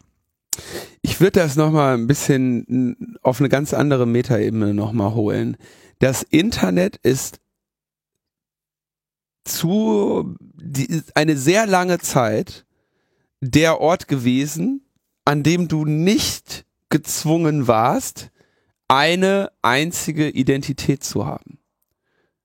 Du konntest dich bei Twitter als Hasenhäschen23 anmelden und bei Facebook durftest es zwar nicht, aber konntest dich da auch unter äh, anderem Namen anmelden. Und wenn du dich ins IRC eingewählt hast, konntest du jeden Tag einen anderen Nickname nehmen, wenn du das für notwendig gehalten hast und nicht deinen vielleicht irgendwann einmal registrierten zu nutzen. Ähm, das heißt, diese diese Online-Welt war sehr lange eine, in der du in allen möglichen Kontexten immer wieder neue Identitäten finden oder erfinden konntest. Und das ist kannst eigentlich gut. Das kannst du auch immer noch machen. Ja, aber es ist äh, relativ klar, dass die Motivation dahin geht, dass das ein Ende findet. Die rennen nämlich die ganze Zeit Leute die Tür ein und sagen, Personalausweispflicht im Internet. Ja? Klassiker.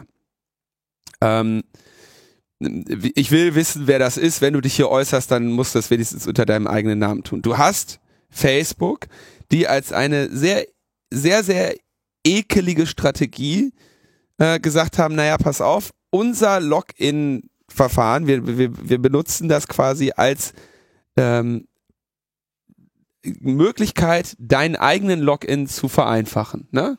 Du bist bei Facebook eingeloggt, dann kannst du jetzt mit einem Klick Teil dieses nächsten Dienstes werden. Ja, und Facebook bleibt deine Login-Maske.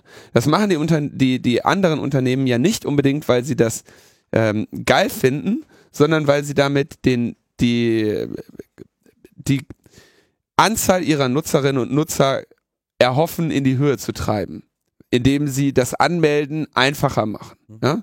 Das ist eigentlich der, der, der Wunsch, den, den du jetzt vielleicht auch als Unternehmen hast, das eigentlich in irgendeiner Form in Konkurrenz mit Facebook steht. Und sei es nur, dass Facebook deine Idee so gut findet, dass sie die einfach kopieren, wie sonst auch. Ähm, und damit dein, dein Geschäftsmodell mehr oder weniger erledigen sondern du hast eben auch ein Interesse zu sagen, okay, der Sign-up-Prozess muss bei uns so einfach wie möglich sein. Und wenn jemand sich über Facebook einloggt, dann können wir, brauchen wir dem keine Bestätigungs-E-Mail mehr zu senden. Ähm, wir müssen den nicht mehr zwingen, sich ein eigenes Passwort einfallen zu lassen, sondern die Person ist eingeloggt als Facebook und wenn sie in Facebook eingeloggt ist, kommt sie auf unsere Seite und ist automatisch auch eingeloggt. Genau. Und du erbst natürlich dann die ganze Arbeit und Sicherheitstechnik, die halt bei so einem zentralen Login-Dienst quasi automatisch geleistet werden muss und musst das nicht alles auch noch selber stellen. Ne? Und du lieferst schön deine, deine Accounts woanders direkt auch noch mit an, an Facebook. Ja? Sehr gut. Genau, also das hat so seine Vor- und seine Nachteile. Ne? Ich kann so einen Nur Dienst Nachteile. mal eben schnell äh, hochziehen so und ähm, oft macht es vor allem auch dann Sinn, wenn du eben eh die Aktivitäten in den jeweiligen Plattformen machst. So war es ja am Anfang, haben wir ja auch schon in tausend Kontexten darüber berichtet. Ähm, es mag aber eben auch den anderen Vektor geben, dass man sagt, na ja, ähm, warum muss denn immer alles so kompliziert sein? Und es hätte ja auch einen Vorteil, wenn du einen zentralen Identifikationsdienst benutzt weil du dann eben auch die, zu, die erlaubten Zugriffe auch zentral mal steuern kannst, ja, wenn denn das so ausgeführt ist. Also ich würde es nicht generell dämonisieren wollen, das hat verschiedene Aspekte. So oder so geht jetzt gerade. Würde trotzdem, sorry, nochmal da eingrenzen. Wir können, wir können, das ja gleich okay. auch nochmal okay. debattieren, aber vielleicht sollten wir erstmal okay. erzählen, was überhaupt die Realität ist. So, ne? Realität äh, ist. Ich wollte ja überhaupt erstmal erklären, es gibt diese Dienste. Bisher war es halt Facebook und Twitter. Jetzt gibt es in Deutschland eine weitere, und es gab auch schon vorher äh, eine andere und vielleicht gibt es auch noch ein paar, die wir jetzt übersehen haben.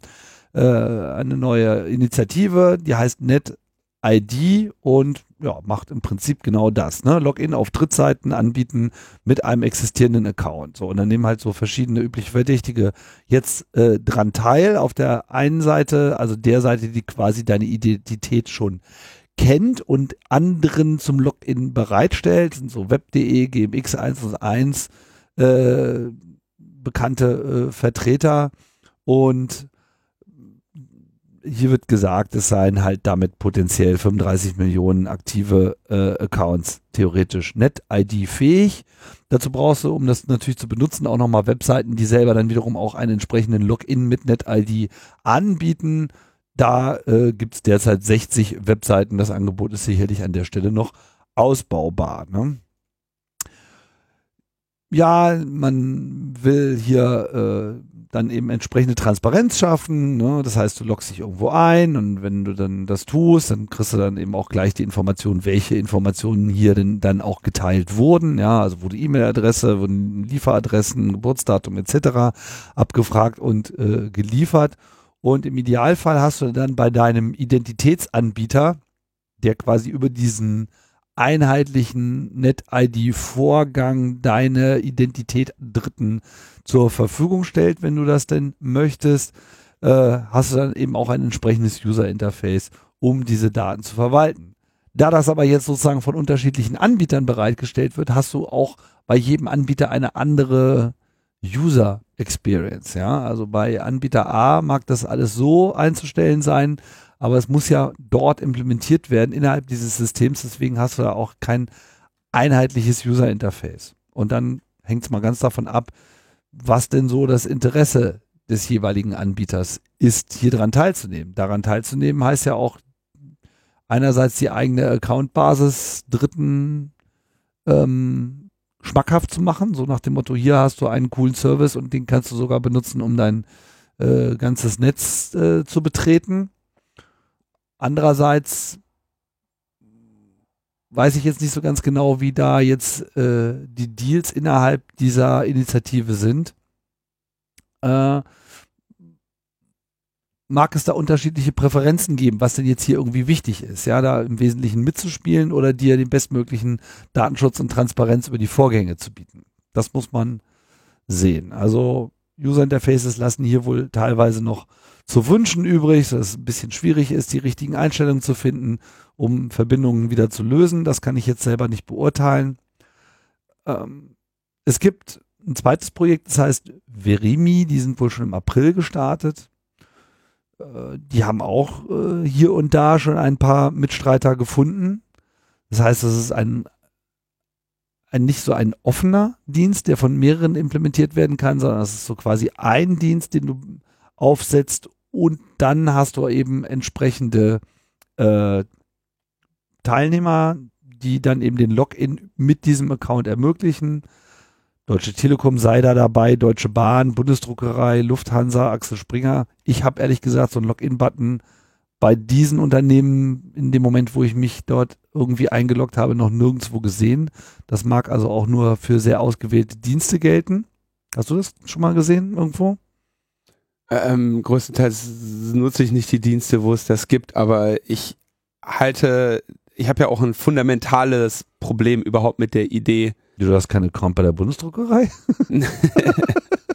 das mache ich.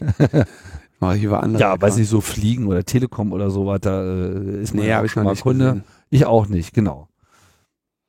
Aber ich möchte meine Fundamentalkritik jetzt äußern. Genau. Was das letzte, was wir brauchen und was je jemand brauchte, war eine zentrale Identität im Internet. Niemand will eine Identität haben. Identität ist etwas, was am Ende gegen dich steht und gegen dich arbeitet.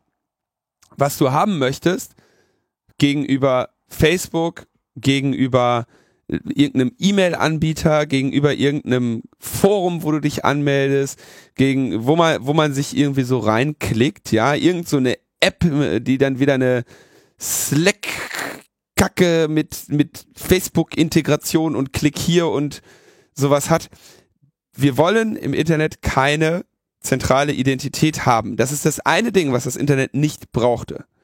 Was, weil wir jahrelang ohne klargekommen sind und jetzt wird seit ähm, einigen Jahren äh, ist das eben das neue Businessmodell, was Leute sehen, dass sie äh, glauben, dass Identitätsprovider, ja, quasi der, ähm, der Schritt wäre, dauerhaft, eine dauerhafte monopolartige Stellung im Internet zu erlangen, ohne die nichts mehr geht. Indem du nämlich der oder die Identitätsprovider bist.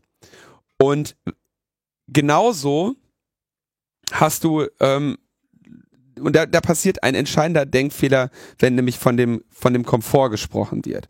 Ähm, Beispiel in Unternehmen hast du sowas wie äh, eine Smart Card. Ja, diese Smart Card wird genutzt für dein, deine Zugangsverwaltung im Gebäude.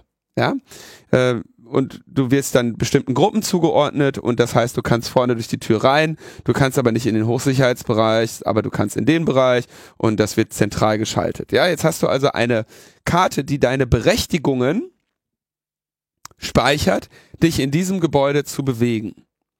Und jetzt gehen einige Unternehmen hin und sagen, ey, guck mal, wenn wir doch schon diese Smartcards haben, dann können wir ja auch noch auf kontaktloses Zahlen in der Cafeteria umsteigen. Ja, dann hast du jetzt auf deiner Smartcard außerdem noch ein Guthaben, mit dem du äh, in der Cafeteria bezahlen kannst. Alles super. Ja? Und wenn du jetzt äh, beispielsweise, keine Ahnung, hast du jetzt noch einen Parkplatz äh, im in der Tiefgarage, dann könnte man das auch noch darauf speichern, ja. Und von mir aus könnte man noch eine ganze Reihe anderes damit machen. Zum Beispiel könnte das eine Karte werden, mit der du bezahlen kannst.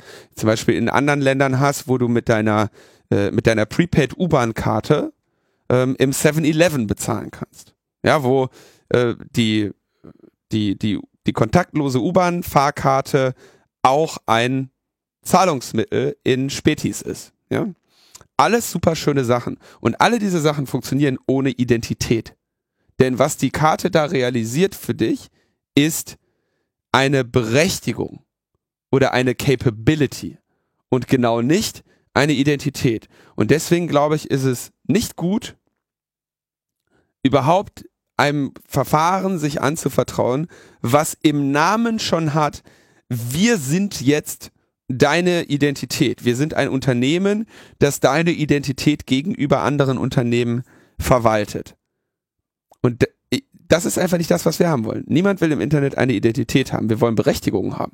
Berechtigungen, sich als dieser oder äh, jener Account irgendwo einzuloggen.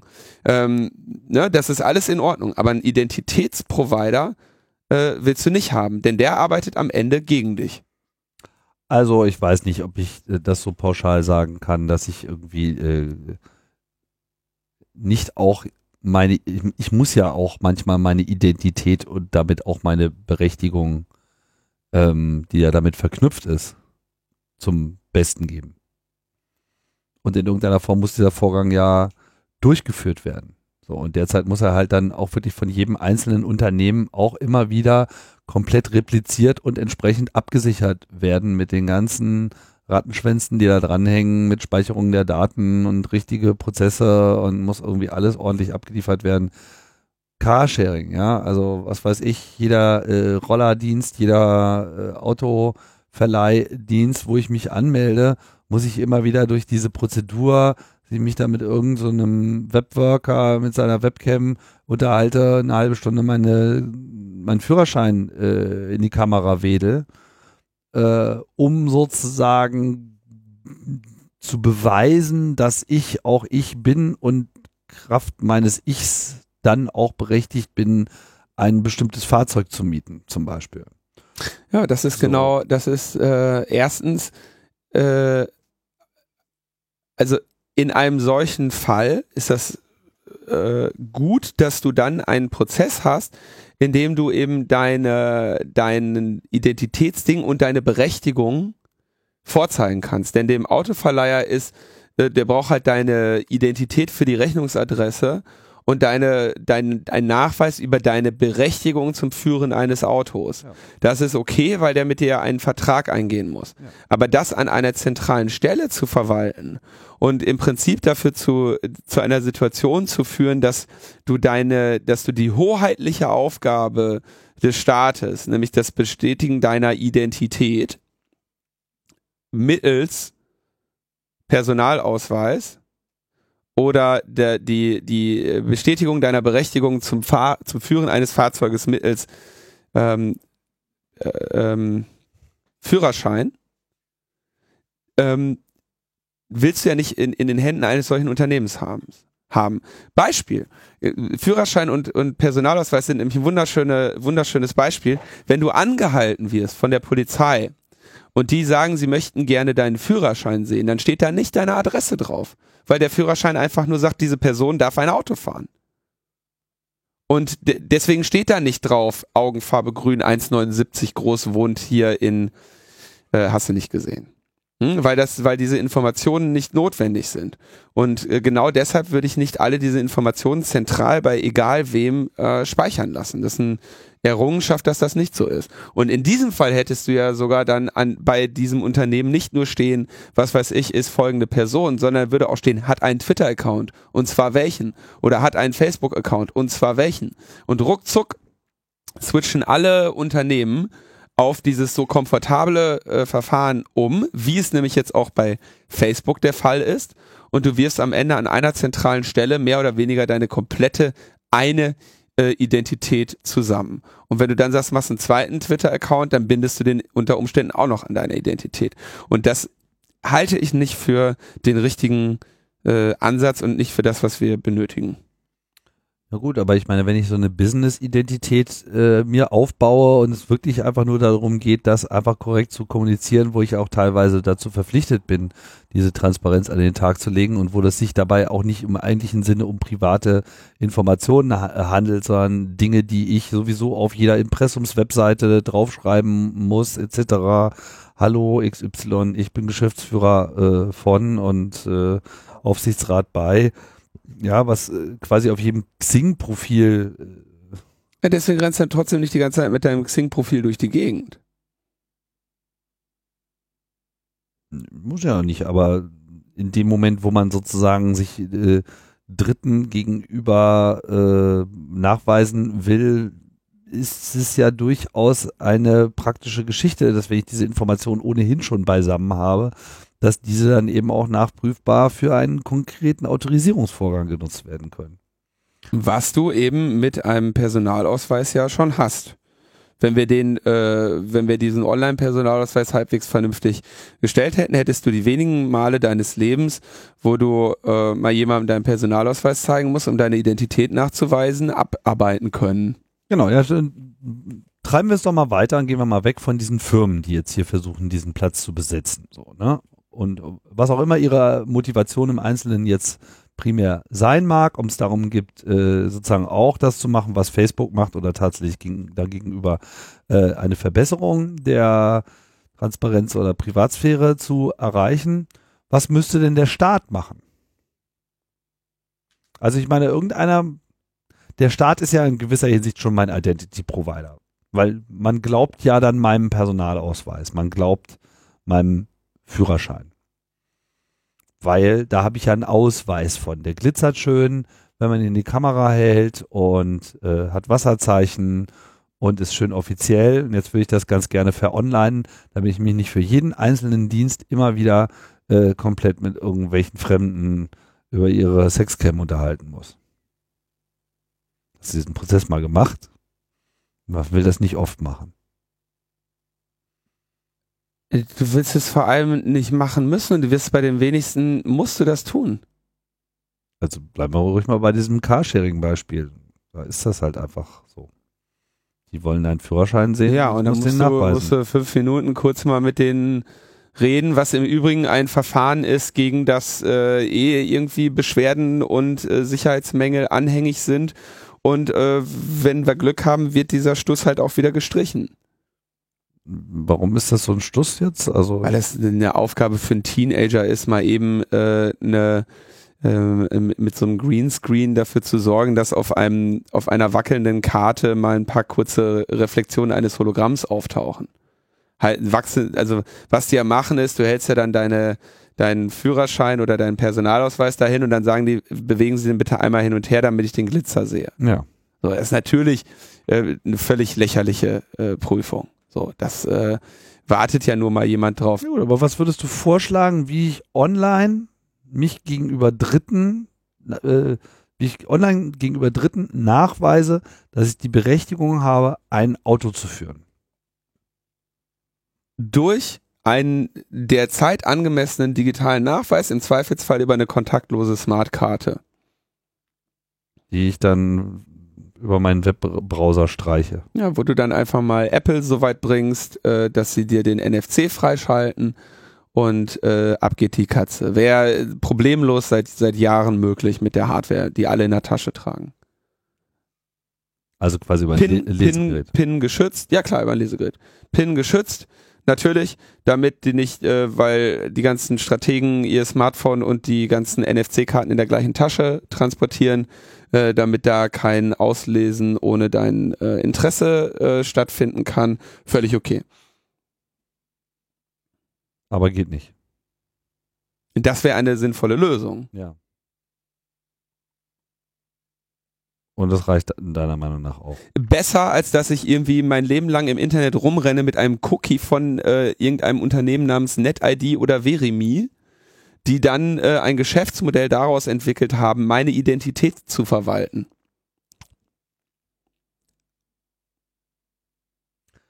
Gut, lassen wir das hier äh, an der Stelle einfach mal ähm, als freies Kommentarfutter äh, stehen. Also da habt ihr jetzt auch ehrlich gesagt noch keine richtig klare ähm, Position dazu. Ich sehe, dass hier das Netz schwierig ist für die Leute, so, ja, und äh, diese Dienste Abhilfe äh, schaffen und damit im Prinzip ein komplett neues Problem eröffnen. Ähm, ich glaube, dass das, ich bin mir nicht sicher, dass das eine gute Idee ist. Also ich bin einfach der Idee der Identität im Netz gegenüber äußerst skeptisch. Was ich verwalten möchte, sind Berechtigungen und Befähigungen.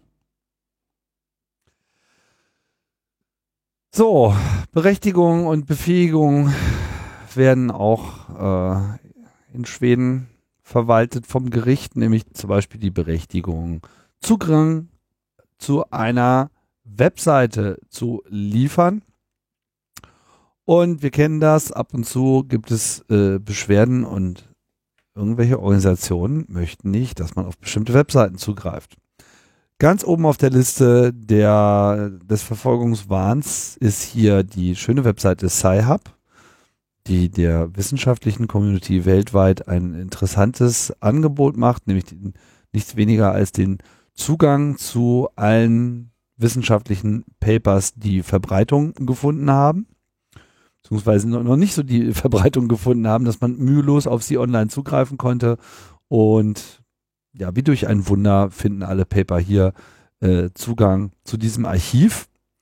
Das finden ein paar äh, Unternehmen nicht so gut, nämlich vor allem die, die eine ganze Menge Geld damit verdienen, den Zugang zu wissenschaftlichen Papern gewinnbringend zu verkaufen. Ganz vorne ist hier natürlich das Unternehmen Elsevier und Elsevier hat dann in Schweden jüngst durchgesetzt, dass der Zugang zu Sci-Hub doch, doch zu blocken sei und hat sich damit vor allem vor Gericht durchgesetzt gegenüber dem schwedischen Internet Service Provider Bahnhof.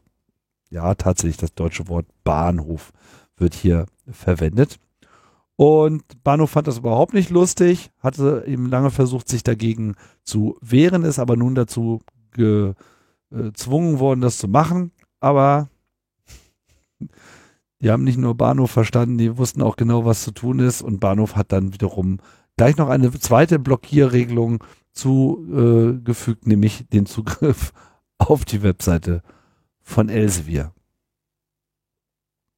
Wie finden wir das? Witzig. Unterhaltsam. Unterhaltsam. Netzsperren sind immer scheiße und dann kann man das denen, äh, die sie veranlassen, durchaus auch mal äh, auf die harte Tour äh, beisp beispielhaft näher bringen. Ähm sie haben übrigens nicht nur Elsevier äh, gesperrt, sondern sie haben auch, äh, ist mir gerade der Umfang nicht ganz klar, aber auch dieses Patentamt, durch das sie da durchgegangen sind, wo dieser Rechtsclaim äh, durchgesetzt wurde, jeglicher Traffic, der von deren IP-Adresse kommt, den haben sie irgendwie auch noch geblockt. So nach dem Motto, okay, wir sollen blocken, dann blocken wir. Blocken können wir. Ja, dann werdet ihr sehen, was ihr davon habt. Ähm, Bin ich mal gespannt, wie der Spaß ausgeht. Auf jeden Fall, äh, Humor haben sie. Äh, der Boing Boing Blogpost dazu hat äh, einen anderen Titel, aber unter äh, der, der, der Dateiname ist Die Balkanisierer balkanisieren. Ähm, Balkanizing the Balkanizers. Äh, sehr schön. Tja, ähm, dann noch die AfD lässt sich ihre Verfassungsfeindlichkeit bescheinigen. Da können wir mal wieder sehen, was äh, wie, wie, wie schön doch so ein wissenschaftliche Analysen sind und Studien, die man in Auftrag gibt. In diesem Fall ähm, war die Aufgabe, die, die AfD-Parteispitze hat ja Angst, durch den Verfassungsschutz beobachtet zu werden.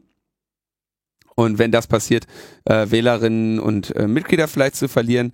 Deswegen haben sie eine Arbeitsgruppe Verfassungsschutz eingerichtet.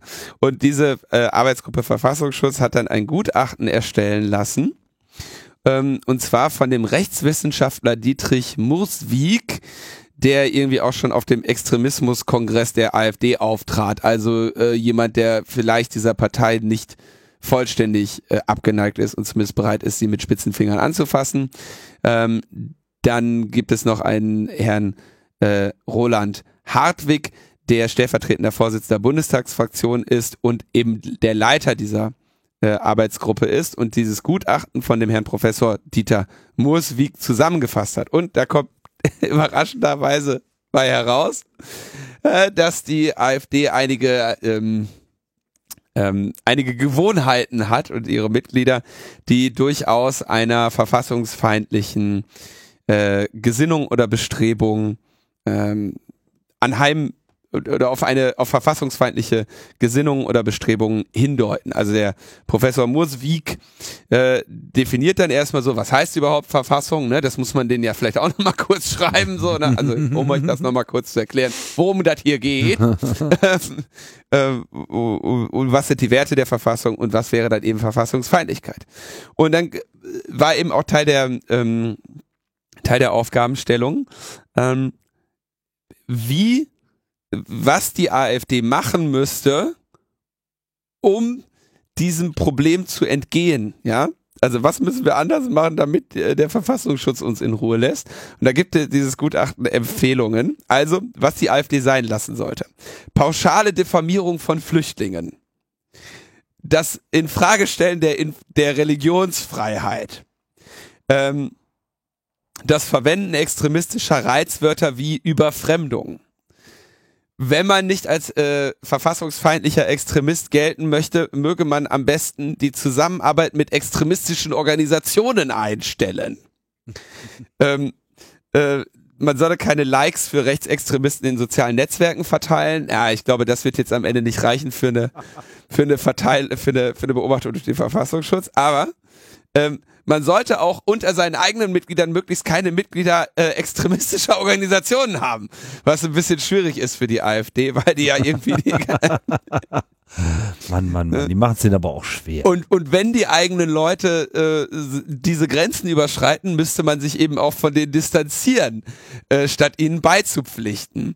Und äh, dann wird über das quasi äh, die traurige Erkenntnis aus dem AfD-Vorstand äh, gewesen wäre, naja, äh, dann können wir uns auch gleich auflösen. ähm, so zitiert die äh, Tagesschau hier die Reaktion aus dem äh, Vorstand. Tja, so hat die AfD einmal äh, eine ehrliche Studie bekommen zu haben.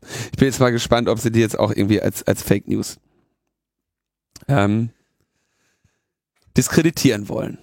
Ja, wenn die Extremisten, wenn nicht alles so läuft, wie sie sich das vorstellen, dann werden sie halt schnell äh, zickig und drehen schnell wieder am Rad.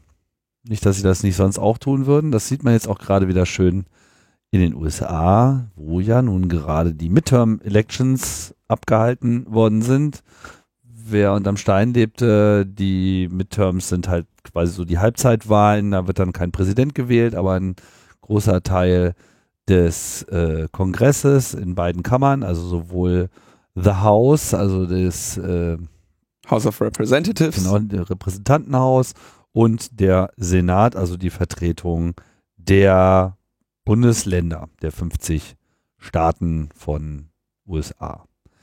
Und ja, das ist so, so naja gelaufen diesmal. Ähm, die Demokraten haben immerhin im Rep Repräsentantenhaus wieder eine Mehrheit, wie es aussieht, auch eine ganz ordentliche Mehrheit.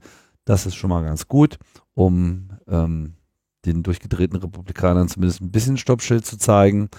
Äh, Im Senat ist es nicht so gut gelaufen und Jetzt fragen sich natürlich alle, wie geht's weiter? Das haben dann auch die Journalisten gefragt, den Präsidenten natürlich persönlich auf einer Pressekonferenz. Und boy, ist der da irgendwie durchgedreht. Also das also, war ja schon mal wieder ein neuer Rekord. Vielleicht muss man noch kurz sagen, es, dass, dass die Initialreaktion ist natürlich, also Trump hat diese Wahl ja stilisiert zu auch einer Abstimmung über sich selber. spezifisch. Ist es ja auch. Ja. Äh, ist ganz klar eine Wahl auf Bundesebene, ja, der Senat ähm, und das Repräsentantenhaus formen den Kongress und das ist eine der äh, Verfa äh, eine der Verfassungsstützen in den USA, wie, wie, wie heißt die nochmal, Verfassungsorgan. Mhm. Ähm, und der Präsident muss ja mit beiden Kammern in verschiedenen Verfahren verschiedenartig zusammenarbeiten, so dass äh, sein Leben schwieriger wird, wenn eine oder zwei dieser Kammern nicht auch die Mehrheit seiner Partei haben. Mhm. Ähm, deswegen, klar, was nun passieren wird durch eine Mehrheit im Repräsentantenhaus, ist äh, Donald Trump auf in, in vielen Verfahren nun stark äh, eingeschränkt. Hat ja dann auch sofort irgendwie also so geil, hat er dann ein, ein, ein Lob geschrieben und irgendwie erstmal äh, versucht, äh, Nancy Pelosi, äh, der jetzt äh, ähm, der Majority Leaderin des Repräsentantenhauses irgendwie so, äh, also so Lifetime Achievement Award verliehen, was ja für eine tolle Politikerin ist und dass, Mhm. dass er sich freut, mit ihr zusammenzuarbeiten. Ähm, Aber nur, wenn sie ihn in Ruhe lässt. Genau, denn die werden, also die haben natürlich, die Demokraten haben ganz klar gesagt, naja, alle möglichen ähm, Kontrolluntersuchungen über, wie ihr hier das Geld ausgebt, wie eure Interessenskonflikte sind und so, die kann alle das äh, Repräsentantenhaus anrollen. Dummerweise bräuchte man aber auch eine relativ große Mehrheit im, Kong äh, im Senat, um daraus dann irgendwann auch mal ernsthaftes Amtsenthebungsverfahren äh, wachsen zu lassen.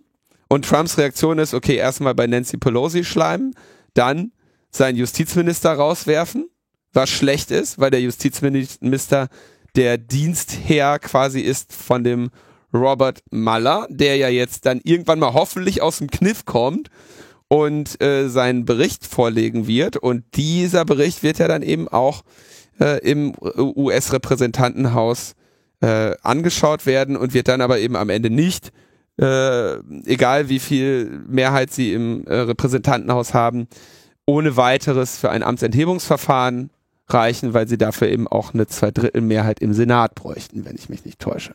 Aber wer weiß, was der Maler da noch alles rausholt. Auf jeden Fall die wird, Woche. er wird auf jeden Fall die, mit dieser Situation auch gerechnet haben. Da ist man sich, glaube ich, relativ sicher. Also einen Plan wird er haben. Ich- der aufgeht, werden wir sehen. ich kann es dir nicht anders sagen, als dass im, dass wir regelmäßig das Blut in den Adern gefriert, wenn ich mir angucke, wie Donald Trump da agiert. Ja, der, der feuert einen Tag nach der Wahl den Justizminister, wo völlig klar war, dass er den, den hat er ja schon die ganze Zeit immer auf Twitter gedisst, ja, was auch irgendwie, äh, das sind Zustände, sorry, stell dir mal vor, irgendwie ähm, Angela Merkel würde irgendwie ihre Minister auf Twitter beschimpfen. Also äh, abgesehen davon, dass das, Beleidigen. dass das ein Niveau ist, auf dem man echt, generell nicht kommuniziert. die einfach, ja. das einfach so niedrig ist und so peinlich. Ja. Oh, Muss ich mir das jetzt wirklich vorstellen? Es ist nicht so schön, mir das vorzustellen. nee, lass, dann stellst du dir am besten einfach nicht vor. Stellen wir uns vor, Donald Trump würde die, äh, also nachdem er jetzt jahrelang seit, oder, oder ich glaube tatsächlich irgendwie mindestens anderthalb Jahre den ähm, Justizminister Jeff Sessions immer auf Twitter beschimpft hat, hat er den jetzt einen Tag nach der Wahl gekickt. Äh, Wo jetzt auch keiner besonders überrascht war. wo, genau, aber es war auch klar, er hat es einfach nur nicht vor der Wahl gemacht, weil ihm irgendjemand gesagt hat, ey, pass mal auf, das könnte dich noch, könnte uns noch mal ein paar Stimmen kosten, wenn du jetzt hier so ganz offensichtlich wieder versuchst, die Justiz zu behindern. Was macht er als nächstes? Flippt aus in einer Pressekonferenz, in der er mit seiner ähm, Wahlkampflüge konfrontiert wird, die nämlich diese Karawane betrifft. Es gibt ja offenbar eine äh, Karawane von einer niedrigen äh, dreistelligen Zahl äh, von Fußgängern, die ja, ist so. Eine niedrig dreistellige Anzahl an Fußgängern, die irgendwie aus dem Süden des Kontinentes äh, äh, Amerika kommen und gerade, wenn ich mich recht entsinne. Aus Honduras. Äh, genau, die kommen aus Honduras und sind jetzt irgendwie auf Höhe Mexiko oder so. Ja, die haben noch ein bisschen was vor. Die sind im Süden Mexikos. Genau, die haben noch, die müssen noch Mexiko durchqueren. Also großes Land übrigens, Mexiko. Großes Land, wenn du da mit dem Bus fährst, bist du schon irgendwie ein paar Tage unterwegs. Und die kommen noch nicht mal mit dem Bus. Die kommen zu Fuß. Und die wurden, die waren halt das große, ähm, das große Thema in den USA. M muss sagen, das war jetzt für diese Wahl natürlich ungünstig, dass diese Menschen da so viel in den Medien sein konnten. Trump hat behauptet, die würden finanziert werden von den Demokraten, von George Soros. Ja, von Soros, weißt du? Ein Milliardär, der, ähm, der diese Open Society Foundations gegründet hat und den ganzen, der irgendwie alle möglichen liberalen Initiativen mit Millionen finanziert, ne? Finanziert da mit mit Klingelresten so ein paar Fußgänger. Wenn der Soros die finanziert hätte, ne, dann wären die aber mindestens äh, nonstop geflogen, wenn nicht Business. Ja, aber du weißt ja auch, dass wenn man sagt, ist von Soros finanziert, ist das ja nicht eine eine Behauptung, er habe etwas finanziert, sondern es ist ein Codewort. So und das Codewort ist äh, ist von den Juden finanziert. Ja. Das ist das, was ja. äh, immer gesagt wird. Die AfD hat das ja in Deutschland auch drauf, äh, den Spruch. Und ne, immer wenn sowas kommt wie die Hochfinanz und so weiter, das sind halt einfach alles Codeworte, die bei äh, der radikalisierten weißen männlichen Mehrheit von äh, Nationalisten einfach gut ankommt und deswegen wird sowas gesagt. Und dieses ganze, ich meine, die, diese Pressekonferenz war einfach mal wieder völlig überdreht. Ich würde würd noch ganz kurz bei diesem Thema bleiben, weil ja. da gab es ja, es ging ja nur um mal das Ausmaß, wie, also erstens hat er gesagt, die werden jetzt von den, von der jüdischen äh, Weltverschwörung finanziert. Dann hat er behauptet, unter diesen Menschen würden sich äh, Leute aus dem äh, mittleren und nahen Osten befinden, die beabsichtigen, ähm, Terroranschläge in Deutschland, äh, in, in den USA zu verüben. Und sie werden alle gewalttätig. Werden alle gewalttätig und gefährlich. Dann haben sie, ja. hat die Republikanische Partei einen Wahlwerbespot gestartet, wo dann nochmal irgendwie gesagt wurde, diese, ähm, da kommen jetzt alle Kriminellen. Da wurde ein Mensch ein, äh, gezeigt, der 2014 verurteilt wurde, weil er zwei Menschen getötet hatte in Sacramento, ist eine Stadt in Kalifornien. Ähm, der äh, in irgendwo vor Kameras äh, gesagt hat, das Einzige, was ich bereue, ist, dass ich nicht, ähm, dass ich nicht mehr als zwei getötet habe. Also ein, eindeutig ein Psychopath, ja, äh, oder ein, ein schwer gestörter Mensch, der eben hier eine sehr böse äh, Äußerung getan hat, die jetzt hier politisiert wurde, ähm, um dann ein paar Fußgänger zu diskreditieren. Ähm, dieser Wahlwerbespot, da hat sich Fox News geweigert, den zu senden, weil der so rassistisch war. Fox News, die den ganzen Tag sagen, äh, aus dem Mittleren Osten kommen von, von der jüdischen Weltverschwörung ähm, finanzierte ähm, Bolschewisten, um, um uns zu zersetzen oder sowas. Ja, die, die, die reden ja den ganzen Tag nichts anderes, als in diesem Fernsehspot war. Und selbst Fox News hat gesagt, hör mal, kannst du uns nicht was anderes schicken? Das ist ein bisschen, bisschen hart jetzt hier so, ne? Und ähm, die, äh, zu dieser Situation stellt dann der äh, Acosta, der einer der von CNN entsandten Reporter im Weißen Haus, dem US-Präsidenten bei einer äh, Pressekonferenz eine Frage und sagt, ja, äh, Herr Präsident, wir wollten mal irgendwie ungefähr grob wissen, Sie haben ja hier von einer Invasion gesprochen. Ja, diese wenigen Fußgänger im Süden Mexikos, das ist doch keine Invasion. Können Sie uns mal erklären, wie Sie dazu kommen, dass das eine Invasion ist? Und was macht Trump? Er geht natürlich voll auf ihn los und sagt, das wäre ja unerhört und was er hier überhaupt macht und er wäre ein Disgrace und Enemy of the People, das volle Programm. Und wird aber auch, wenn man, also wenn man ihn zuschaut dabei, wie, wie er sich verrenkt und äh, verdreht und am liebsten aus dem Raum rennen möchte, weil er merkt, wie unangenehm ihm das ist und wie er sich dann sofort in diese äh, Strategie der Beschimpfung flüchtet, das ist schon wirklich crazy. So, Das dann kommt, da, da, da geht die, die, ich habe jetzt festgestellt, in der Berichterstattung wird gesagt, das ist eine Praktikantin des Weißen Hauses. Keine Ahnung, auf jeden Fall eine ähm, Frau, deren Aufgabe in dieser Situation offenbar ist, oder die irgendwie diesen Raum verwaltet. Ja, ich keine Ahnung, was ihre Position oder Stellung ist, aber die in diesem Moment ihre Situation sieht, dem das Mikrofon auch wieder zu entziehen. Und die greift dann also so nach dem Mikrofon und er hält so ein bisschen abwehrend die Hand äh, in ihre Richtung und sagt dann, als sie versucht, ihm das Mikrofon wegzunehmen, sagt er dann so, excuse me, ma'am, und versucht dann noch seine Frage weiterzustellen. Da wird die Situation tatsächlich so ein bisschen brenzlig, weil du da jetzt natürlich, ich meine, wenn dir das Wort entzogen wird und du jetzt irg- du dann dich körperlich dagegen wehrst oder wird die Situation irgendwie halt richtig krass so.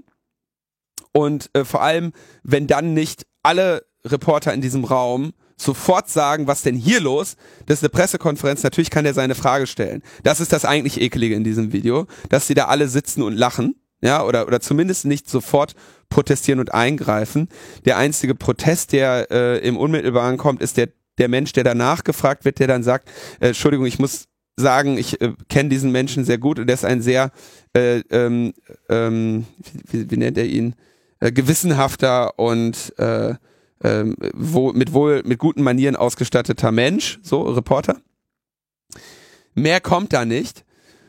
Und Trump verweist ihn also dieser Pressekonferenz und seine eigene Pressesprecherin, Sarah Huckabee Sanders, twittert ein Video dieser, äh, dieses, äh, dieser Situation, das manipuliert wurde, in der nämlich erstens sein Freund, sein, seine Worte, seine verteidigenden Worte gegenüber der Frau, die ihm das Mikrofon wegnehmen möchte, rausgeschnitten sind, die eben lauten, ähm, excuse me, madam, also so ungefähr die, die, äh, die, die höchste Höflichkeitsform, die du einem Menschen gegenüberbringen kannst, der gerade irgendwie dir ins Gesicht greift und das Mikrofon wegreißt. Äh, und seine abwehrende Hand, die er erstmal so schildschutzartig vor sich hält und sich dann in ihre Richtung dreht, diese, ähm, diese Szene ist in dem Video ganz leicht beschleunigt, so dass es aussieht, dass er sich eben, dass eben die Grenze von er hält die Hand weg und dreht sich in ihre Richtung marginal verändert ist in Richtung der schlägt die Frau weg. Ja. Und ähm, inzwischen, wenn ich das gerade im Deutschlandfunk noch richtig gehört habe, ist sogar der Blogger, irgend so ein rechter Blogger, der diese Manipulation vorgenommen hat, sogar geständig. Ja. Und du hast also jetzt irgendwie, die, die schreien ihre Journalisten an, prügeln die aus den Pressekonferenzen und verbreiten nachher manipulierte Videos von den, von den, von den Zuständen dort. Und man fragt sich dann halt immer wieder, na ja, wieso machen die denn das? Wieso lügen sie denn die ganze Zeit? Und ja, Weil sie damit durchkommen. nicht nur das. Nicht nur, weil sie damit durchkommen, sondern weil es auch zeigt, wir kommen mit allem durch. Wir haben Macht über euch. Ihr seid nichts. Wir können lügen, wir können uns schlecht benehmen, wir können tun und lassen, was wir wollen. Ihr seid einfach ein Stück Scheiße und wir haben jetzt hier den Hut auf. Ähm, es geht sogar noch weiter, ne? Also der ähm, Acosta, den hat der Trump ja schon öfter beschimpft.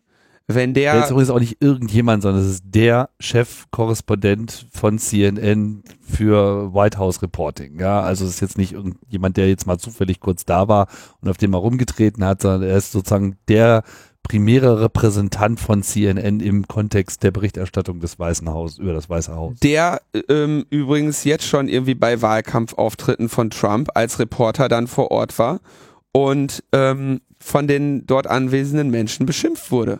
Ja, der kann seiner Arbeit nicht mehr nachgehen, weil diese Trumpisten ähm, den als irgendwie Feind des äh, Feind des guten Anstands ähm, während seiner Arbeit beschimpfen, ähnlich wie wir es hier in Deutschland ja auch mit den Verfassungsfreunden von der AfD äh, sehen, ne? die dann, die, die sich dann da irgendwelche Hüte noch für aufziehen und bei der Polizei äh, tätig sind, ja. Und das sind, das sind äh, Zustände einer politischen Kultur, die sehr schlecht sind. Und deswegen blicke ich auch ähm, unglücklich auf das äh, oder, oder nicht besonders zuversichtlich auf die Situation, die wir nun im, äh, für die nächsten zwei Jahre in den USA haben, weil Trump seine äh, Rhetorik weiterhin darauf ausrichten wird, die Demokraten irgendwie als Obstructionists, also Verhinderer und Feinde äh, des Volkes in irgendeiner Form zu äh, diskreditieren und zu beschimpfen. Und es ist einfach sehr, sehr, sehr bedauerlich und traurig, wie die politische Kultur der faktenbasierten Auseinandersetzung vor unseren Augen verschwindet. Und das war immer auch die Voraussetzung für jegliche Grundannahmen, dass überhaupt eine Demokratie äh, was eine vernünftige Staatsform ist, dass das sinnvoll ist, das zu tun, ähm, dass es eine Öffentlichkeit gibt, die faktenbasiert ist und dass diese Fakten auch in der Öffentlichkeit Anerkennung und Widerhall finden.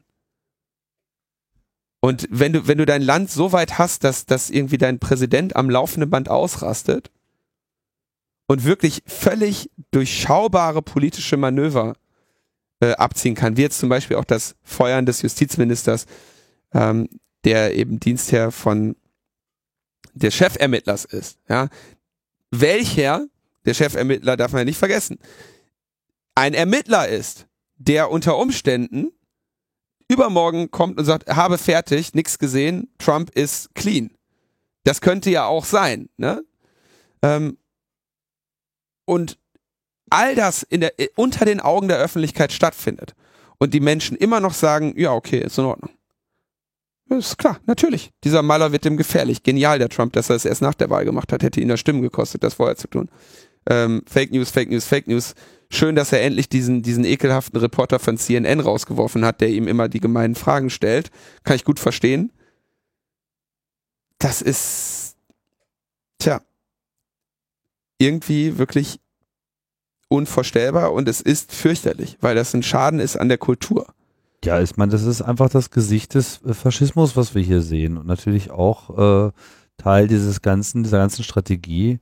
Wir hatten das, als wir uns hier mit Frank unterhalten haben über Cyberwar, ne, so das Ziel der zersetzenden äh, Kräfte ist schlicht die Zerrüttung des gesellschaftlichen Dialogs. Da sind sie dann halt schon sehr weit und das wird äh, lange dauern, bis das äh, wieder gerade gebogen werden kann.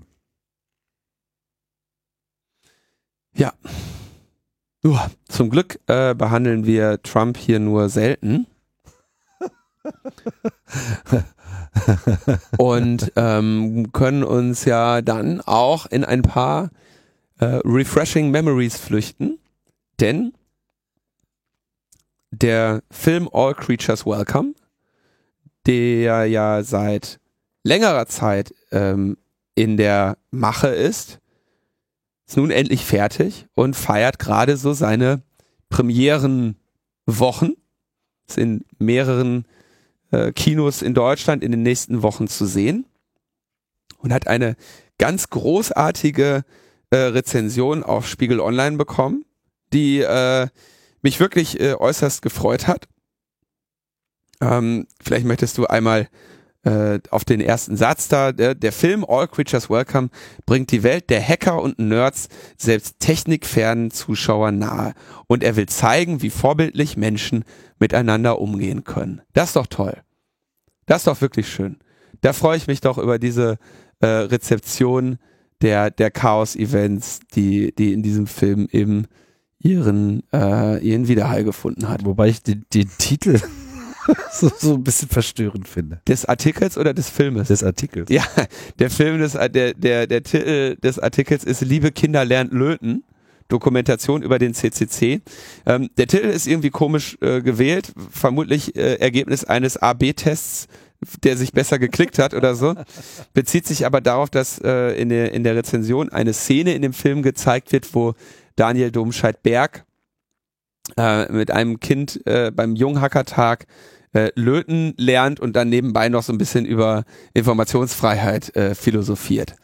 Und äh, ja, also der Titel dieser Rezension, der sei nachgesehen. Wir wissen ja auch, dass die in der Regel die Titel von anderen Leuten festgelegt werden, als die, die die Artikel schreiben. Insofern wollen wir ja, was mich am meisten daran gestört hat, ist, dass ich wirklich zehnmal gebraucht habe, bis ich bemerkt habe, dass da nicht steht, liebe Kinder, lernt töten. also irgendwie Vielleicht hatte ich da die falsche Schere im Kopf. Ich meine, im Kontext der sonst bei Spiegel Online berichteten ähm, Fakten, ja, ist Kinder lernen töten auf jeden Fall irgendwie assoziativ näher als Kinder lernen löten. Umso schöner, dass ähm, wir hier so ein äh, schönes Porträt unserer Community haben, welches ähm, auch so, so schön angenommen wird äh, in den Rezensionen. Ähm, Termine, du hattest es gerade da, können wir direkt auch mal durchsagen, scrollen wir ein bisschen weiter runter wieder. Ähm, am 9. November, also heute in Fürth, am 10. und 11. aber auch nochmal, am 15. dann in Hamburg, am 17. in Karlsruhe, am 23. in welcher Stadt? Äh, GPN, also auch nochmal in Karlsruhe. Ähm, dann nochmal am 27. in Hamburg und was haben wir da am 4. Dezember im Lumière? Da gibt's, fehlt mir auch noch die Stadt. In Göttingen. So, da gibt's noch mehr Termine, findet ihr äh, in den Show Notes verlinkt, wo dieser Film, wo ihr euch diesen Film anschauen könnt, der euch hoffentlich an äh, das Camp 2015 erinnert, Lust macht aufs Camp 2019 und der vielleicht auch an die vergangenen Kongresse erinnert äh, namentlich insbesondere den Kongress 2015 und 2016, also den 32 und 33 C3, wenn ich das jetzt richtig gezählt habe. Und das, Linus, bringt uns zu den Terminen.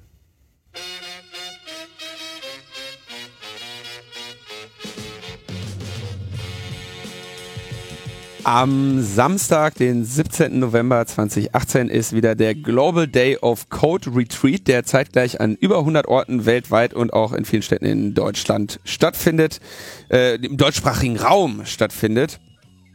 Und da geht es darum, dass äh, die Menschen einen ganzen Tag lang immer wieder eine, eine Lösung für ein Problem coden, in diesem Fall Cornways Game of Life.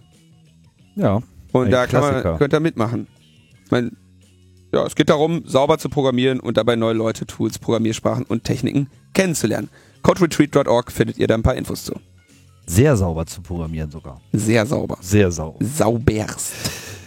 Ja, wer aber lieber Lust hat auf eine Krypto-Party, da gibt es in Stuttgart die nächste Gelegenheit am Samstag, den 17.11. ebenfalls um 14 Uhr und wie immer findet das in der Stadtbibliothek statt. Kaffee, Mate und Snacks gehen aufs Haus. Dann gibt es am 20.11. in der Universität Heidelberg einen Vortrag unter dem Titel Freiheit, Sicherheit und Recht in Zeiten der Digitalisierung. Ähm, um 16.15 Uhr in der Aula der neuen Universität mit Yours Truly. Und weil ich so selten in Heidelberg bin, habe ich gedacht, ich erwähne das mal. Warum nennst du es nicht Sicherheit und Recht und Freiheit? Ey, weißt du, Einigkeit und Recht und digital. Ist auch völlig egal. Kommt drauf an, was hinten rauskommt. Ja, okay. So, und äh, wir hatten es schon fast erwähnt, als äh, wir über All Creatures Welcome gesprochen haben, denn das wird ja dann auch gezeigt im Rahmen der Glühwein-Programmiernacht, also known as GPN 18,5. Wo sollte es anders sein als in Karlsruhe, wo ja auch schon die Frühjahrs-GPN stattfindet und das Ganze statt in der HFG Hochschule für Gestaltung, also am selben Ort, ja, wo auch die andere GPN stattfindet. Das ist ja auch nur die, 18, die GPN 18,5. Genau. Das Ganze am 23. November bis zum 25. November 2018. Dann am 24. November, äh, Samstag, um 13 Uhr in Magdeburg äh, wird unter dem Motto Unheimlich sicher äh, zur Demonstration gegen die Innenministerkonferenz aufgerufen. Äh, Protest gegen die neuen Polizeigesetze, äh, Polizeiaufgabengesetze, staatliche Überwachung, Repression gegen Fußballfans und die sogenannten Ankerzentren. Los geht's um 13 Uhr am Magdeburger Hauptbahnhof. Und für die Freunde der Rechtspolitik gibt's äh, den Tag der Rechtspolitik 2018. Der findet statt am 29. November, einem Donnerstag, an der Universität in Frankfurt. Unter dem Motto Alles frei, Regulierung der Daten und Inhalte im Netz wird hier aus rechtspolitischer Sicht über Vorgänge der Netzpolitik diskutiert und vorgetragen. Da muss noch gesagt werden, dass es Frankfurt am Main ist. Das ist so eine, so eine Wessi-zentrische Sicht immer. Das stimmt. Bei Frankfurt einfach davon auszugehen, dass Das es stimmt. das am Main ist. Das ist ein korrekter Einwand. Ja. Aber jetzt, wo du Deutscher bist, Tim, kannst du dir auch so schöne Wessi-Allüren durchaus mal gönnen. Ich soll mir Wessi allüren können. Ja, einfach mal Frankfurt sagen. Welches Frankfurt? Ich bin ja nicht, bin ja, bin ja Gesamtdeutscher geworden. Gesamtdeutscher? Ja, ich habe ja mit der Teilung nichts zu tun. ja, mal gucken. Ich war gar nicht hier. Als Brite weiß ich nicht, ob du da nicht doch die. Naja. Immer diese Ausländerwitze. Gut. Tim, du wirst hier nie richtig integriert. Ja, ja, ich werde ja, immer ja. Witze über dich machen. Du bist eine Randgruppe. Naja. Wohl mir nicht so. Ja, Ja. das war die Sendung. Das war die Sendung. Haben wir wieder schön äh, schlechte Laune. Verbreitet. Ja, super. So mögt ihr es doch. Ihr wollt es doch nicht anders. Ich glaube schon. Nächste Woche haben wir äh, auch wieder vielleicht ein paar gute Nachrichten. Ich bin ja mal, also es gibt auch eine, eine gute Nachricht vielleicht nächste Woche. Ich bin da gut, ich bin da guter Dinge. Vielleicht fällt mir eine ein. Ansonsten nehmen wir eine, die wir diese Woche weggelassen haben, weil es zu viele gute Nachrichten waren. Mal schauen. Ich würde dann jetzt ganz kurz die Zeit nutzen, äh, ein bisschen danklos zu werden, weil ich das in den letzten Sendungen übersprungen habe. Das heißt, da hat sich ein bisschen etwas angesammelt und ich weiß, dass äh, für nächste Woche auch nochmal was kommen wird äh, an Dank. Aber äh, jetzt erstmal mein Dank an Christian, Daniel, Lukas, Jens, Sascha, Dietrich, Harald und Andres. Gut so. Und ähm, ja, ich danke vor allem allen Dauerbeauftragten der Metaebene. Also mich, Dauerbeauftragter hier. Ja, alle Dauerbeauftragenden. Auftragenden, ja. Und ansonsten wünschen wir euch trotz alledem eine schöne Woche. Und insofern würde ich sagen, war's das? Wir sagen Tschüss. ciao, ciao.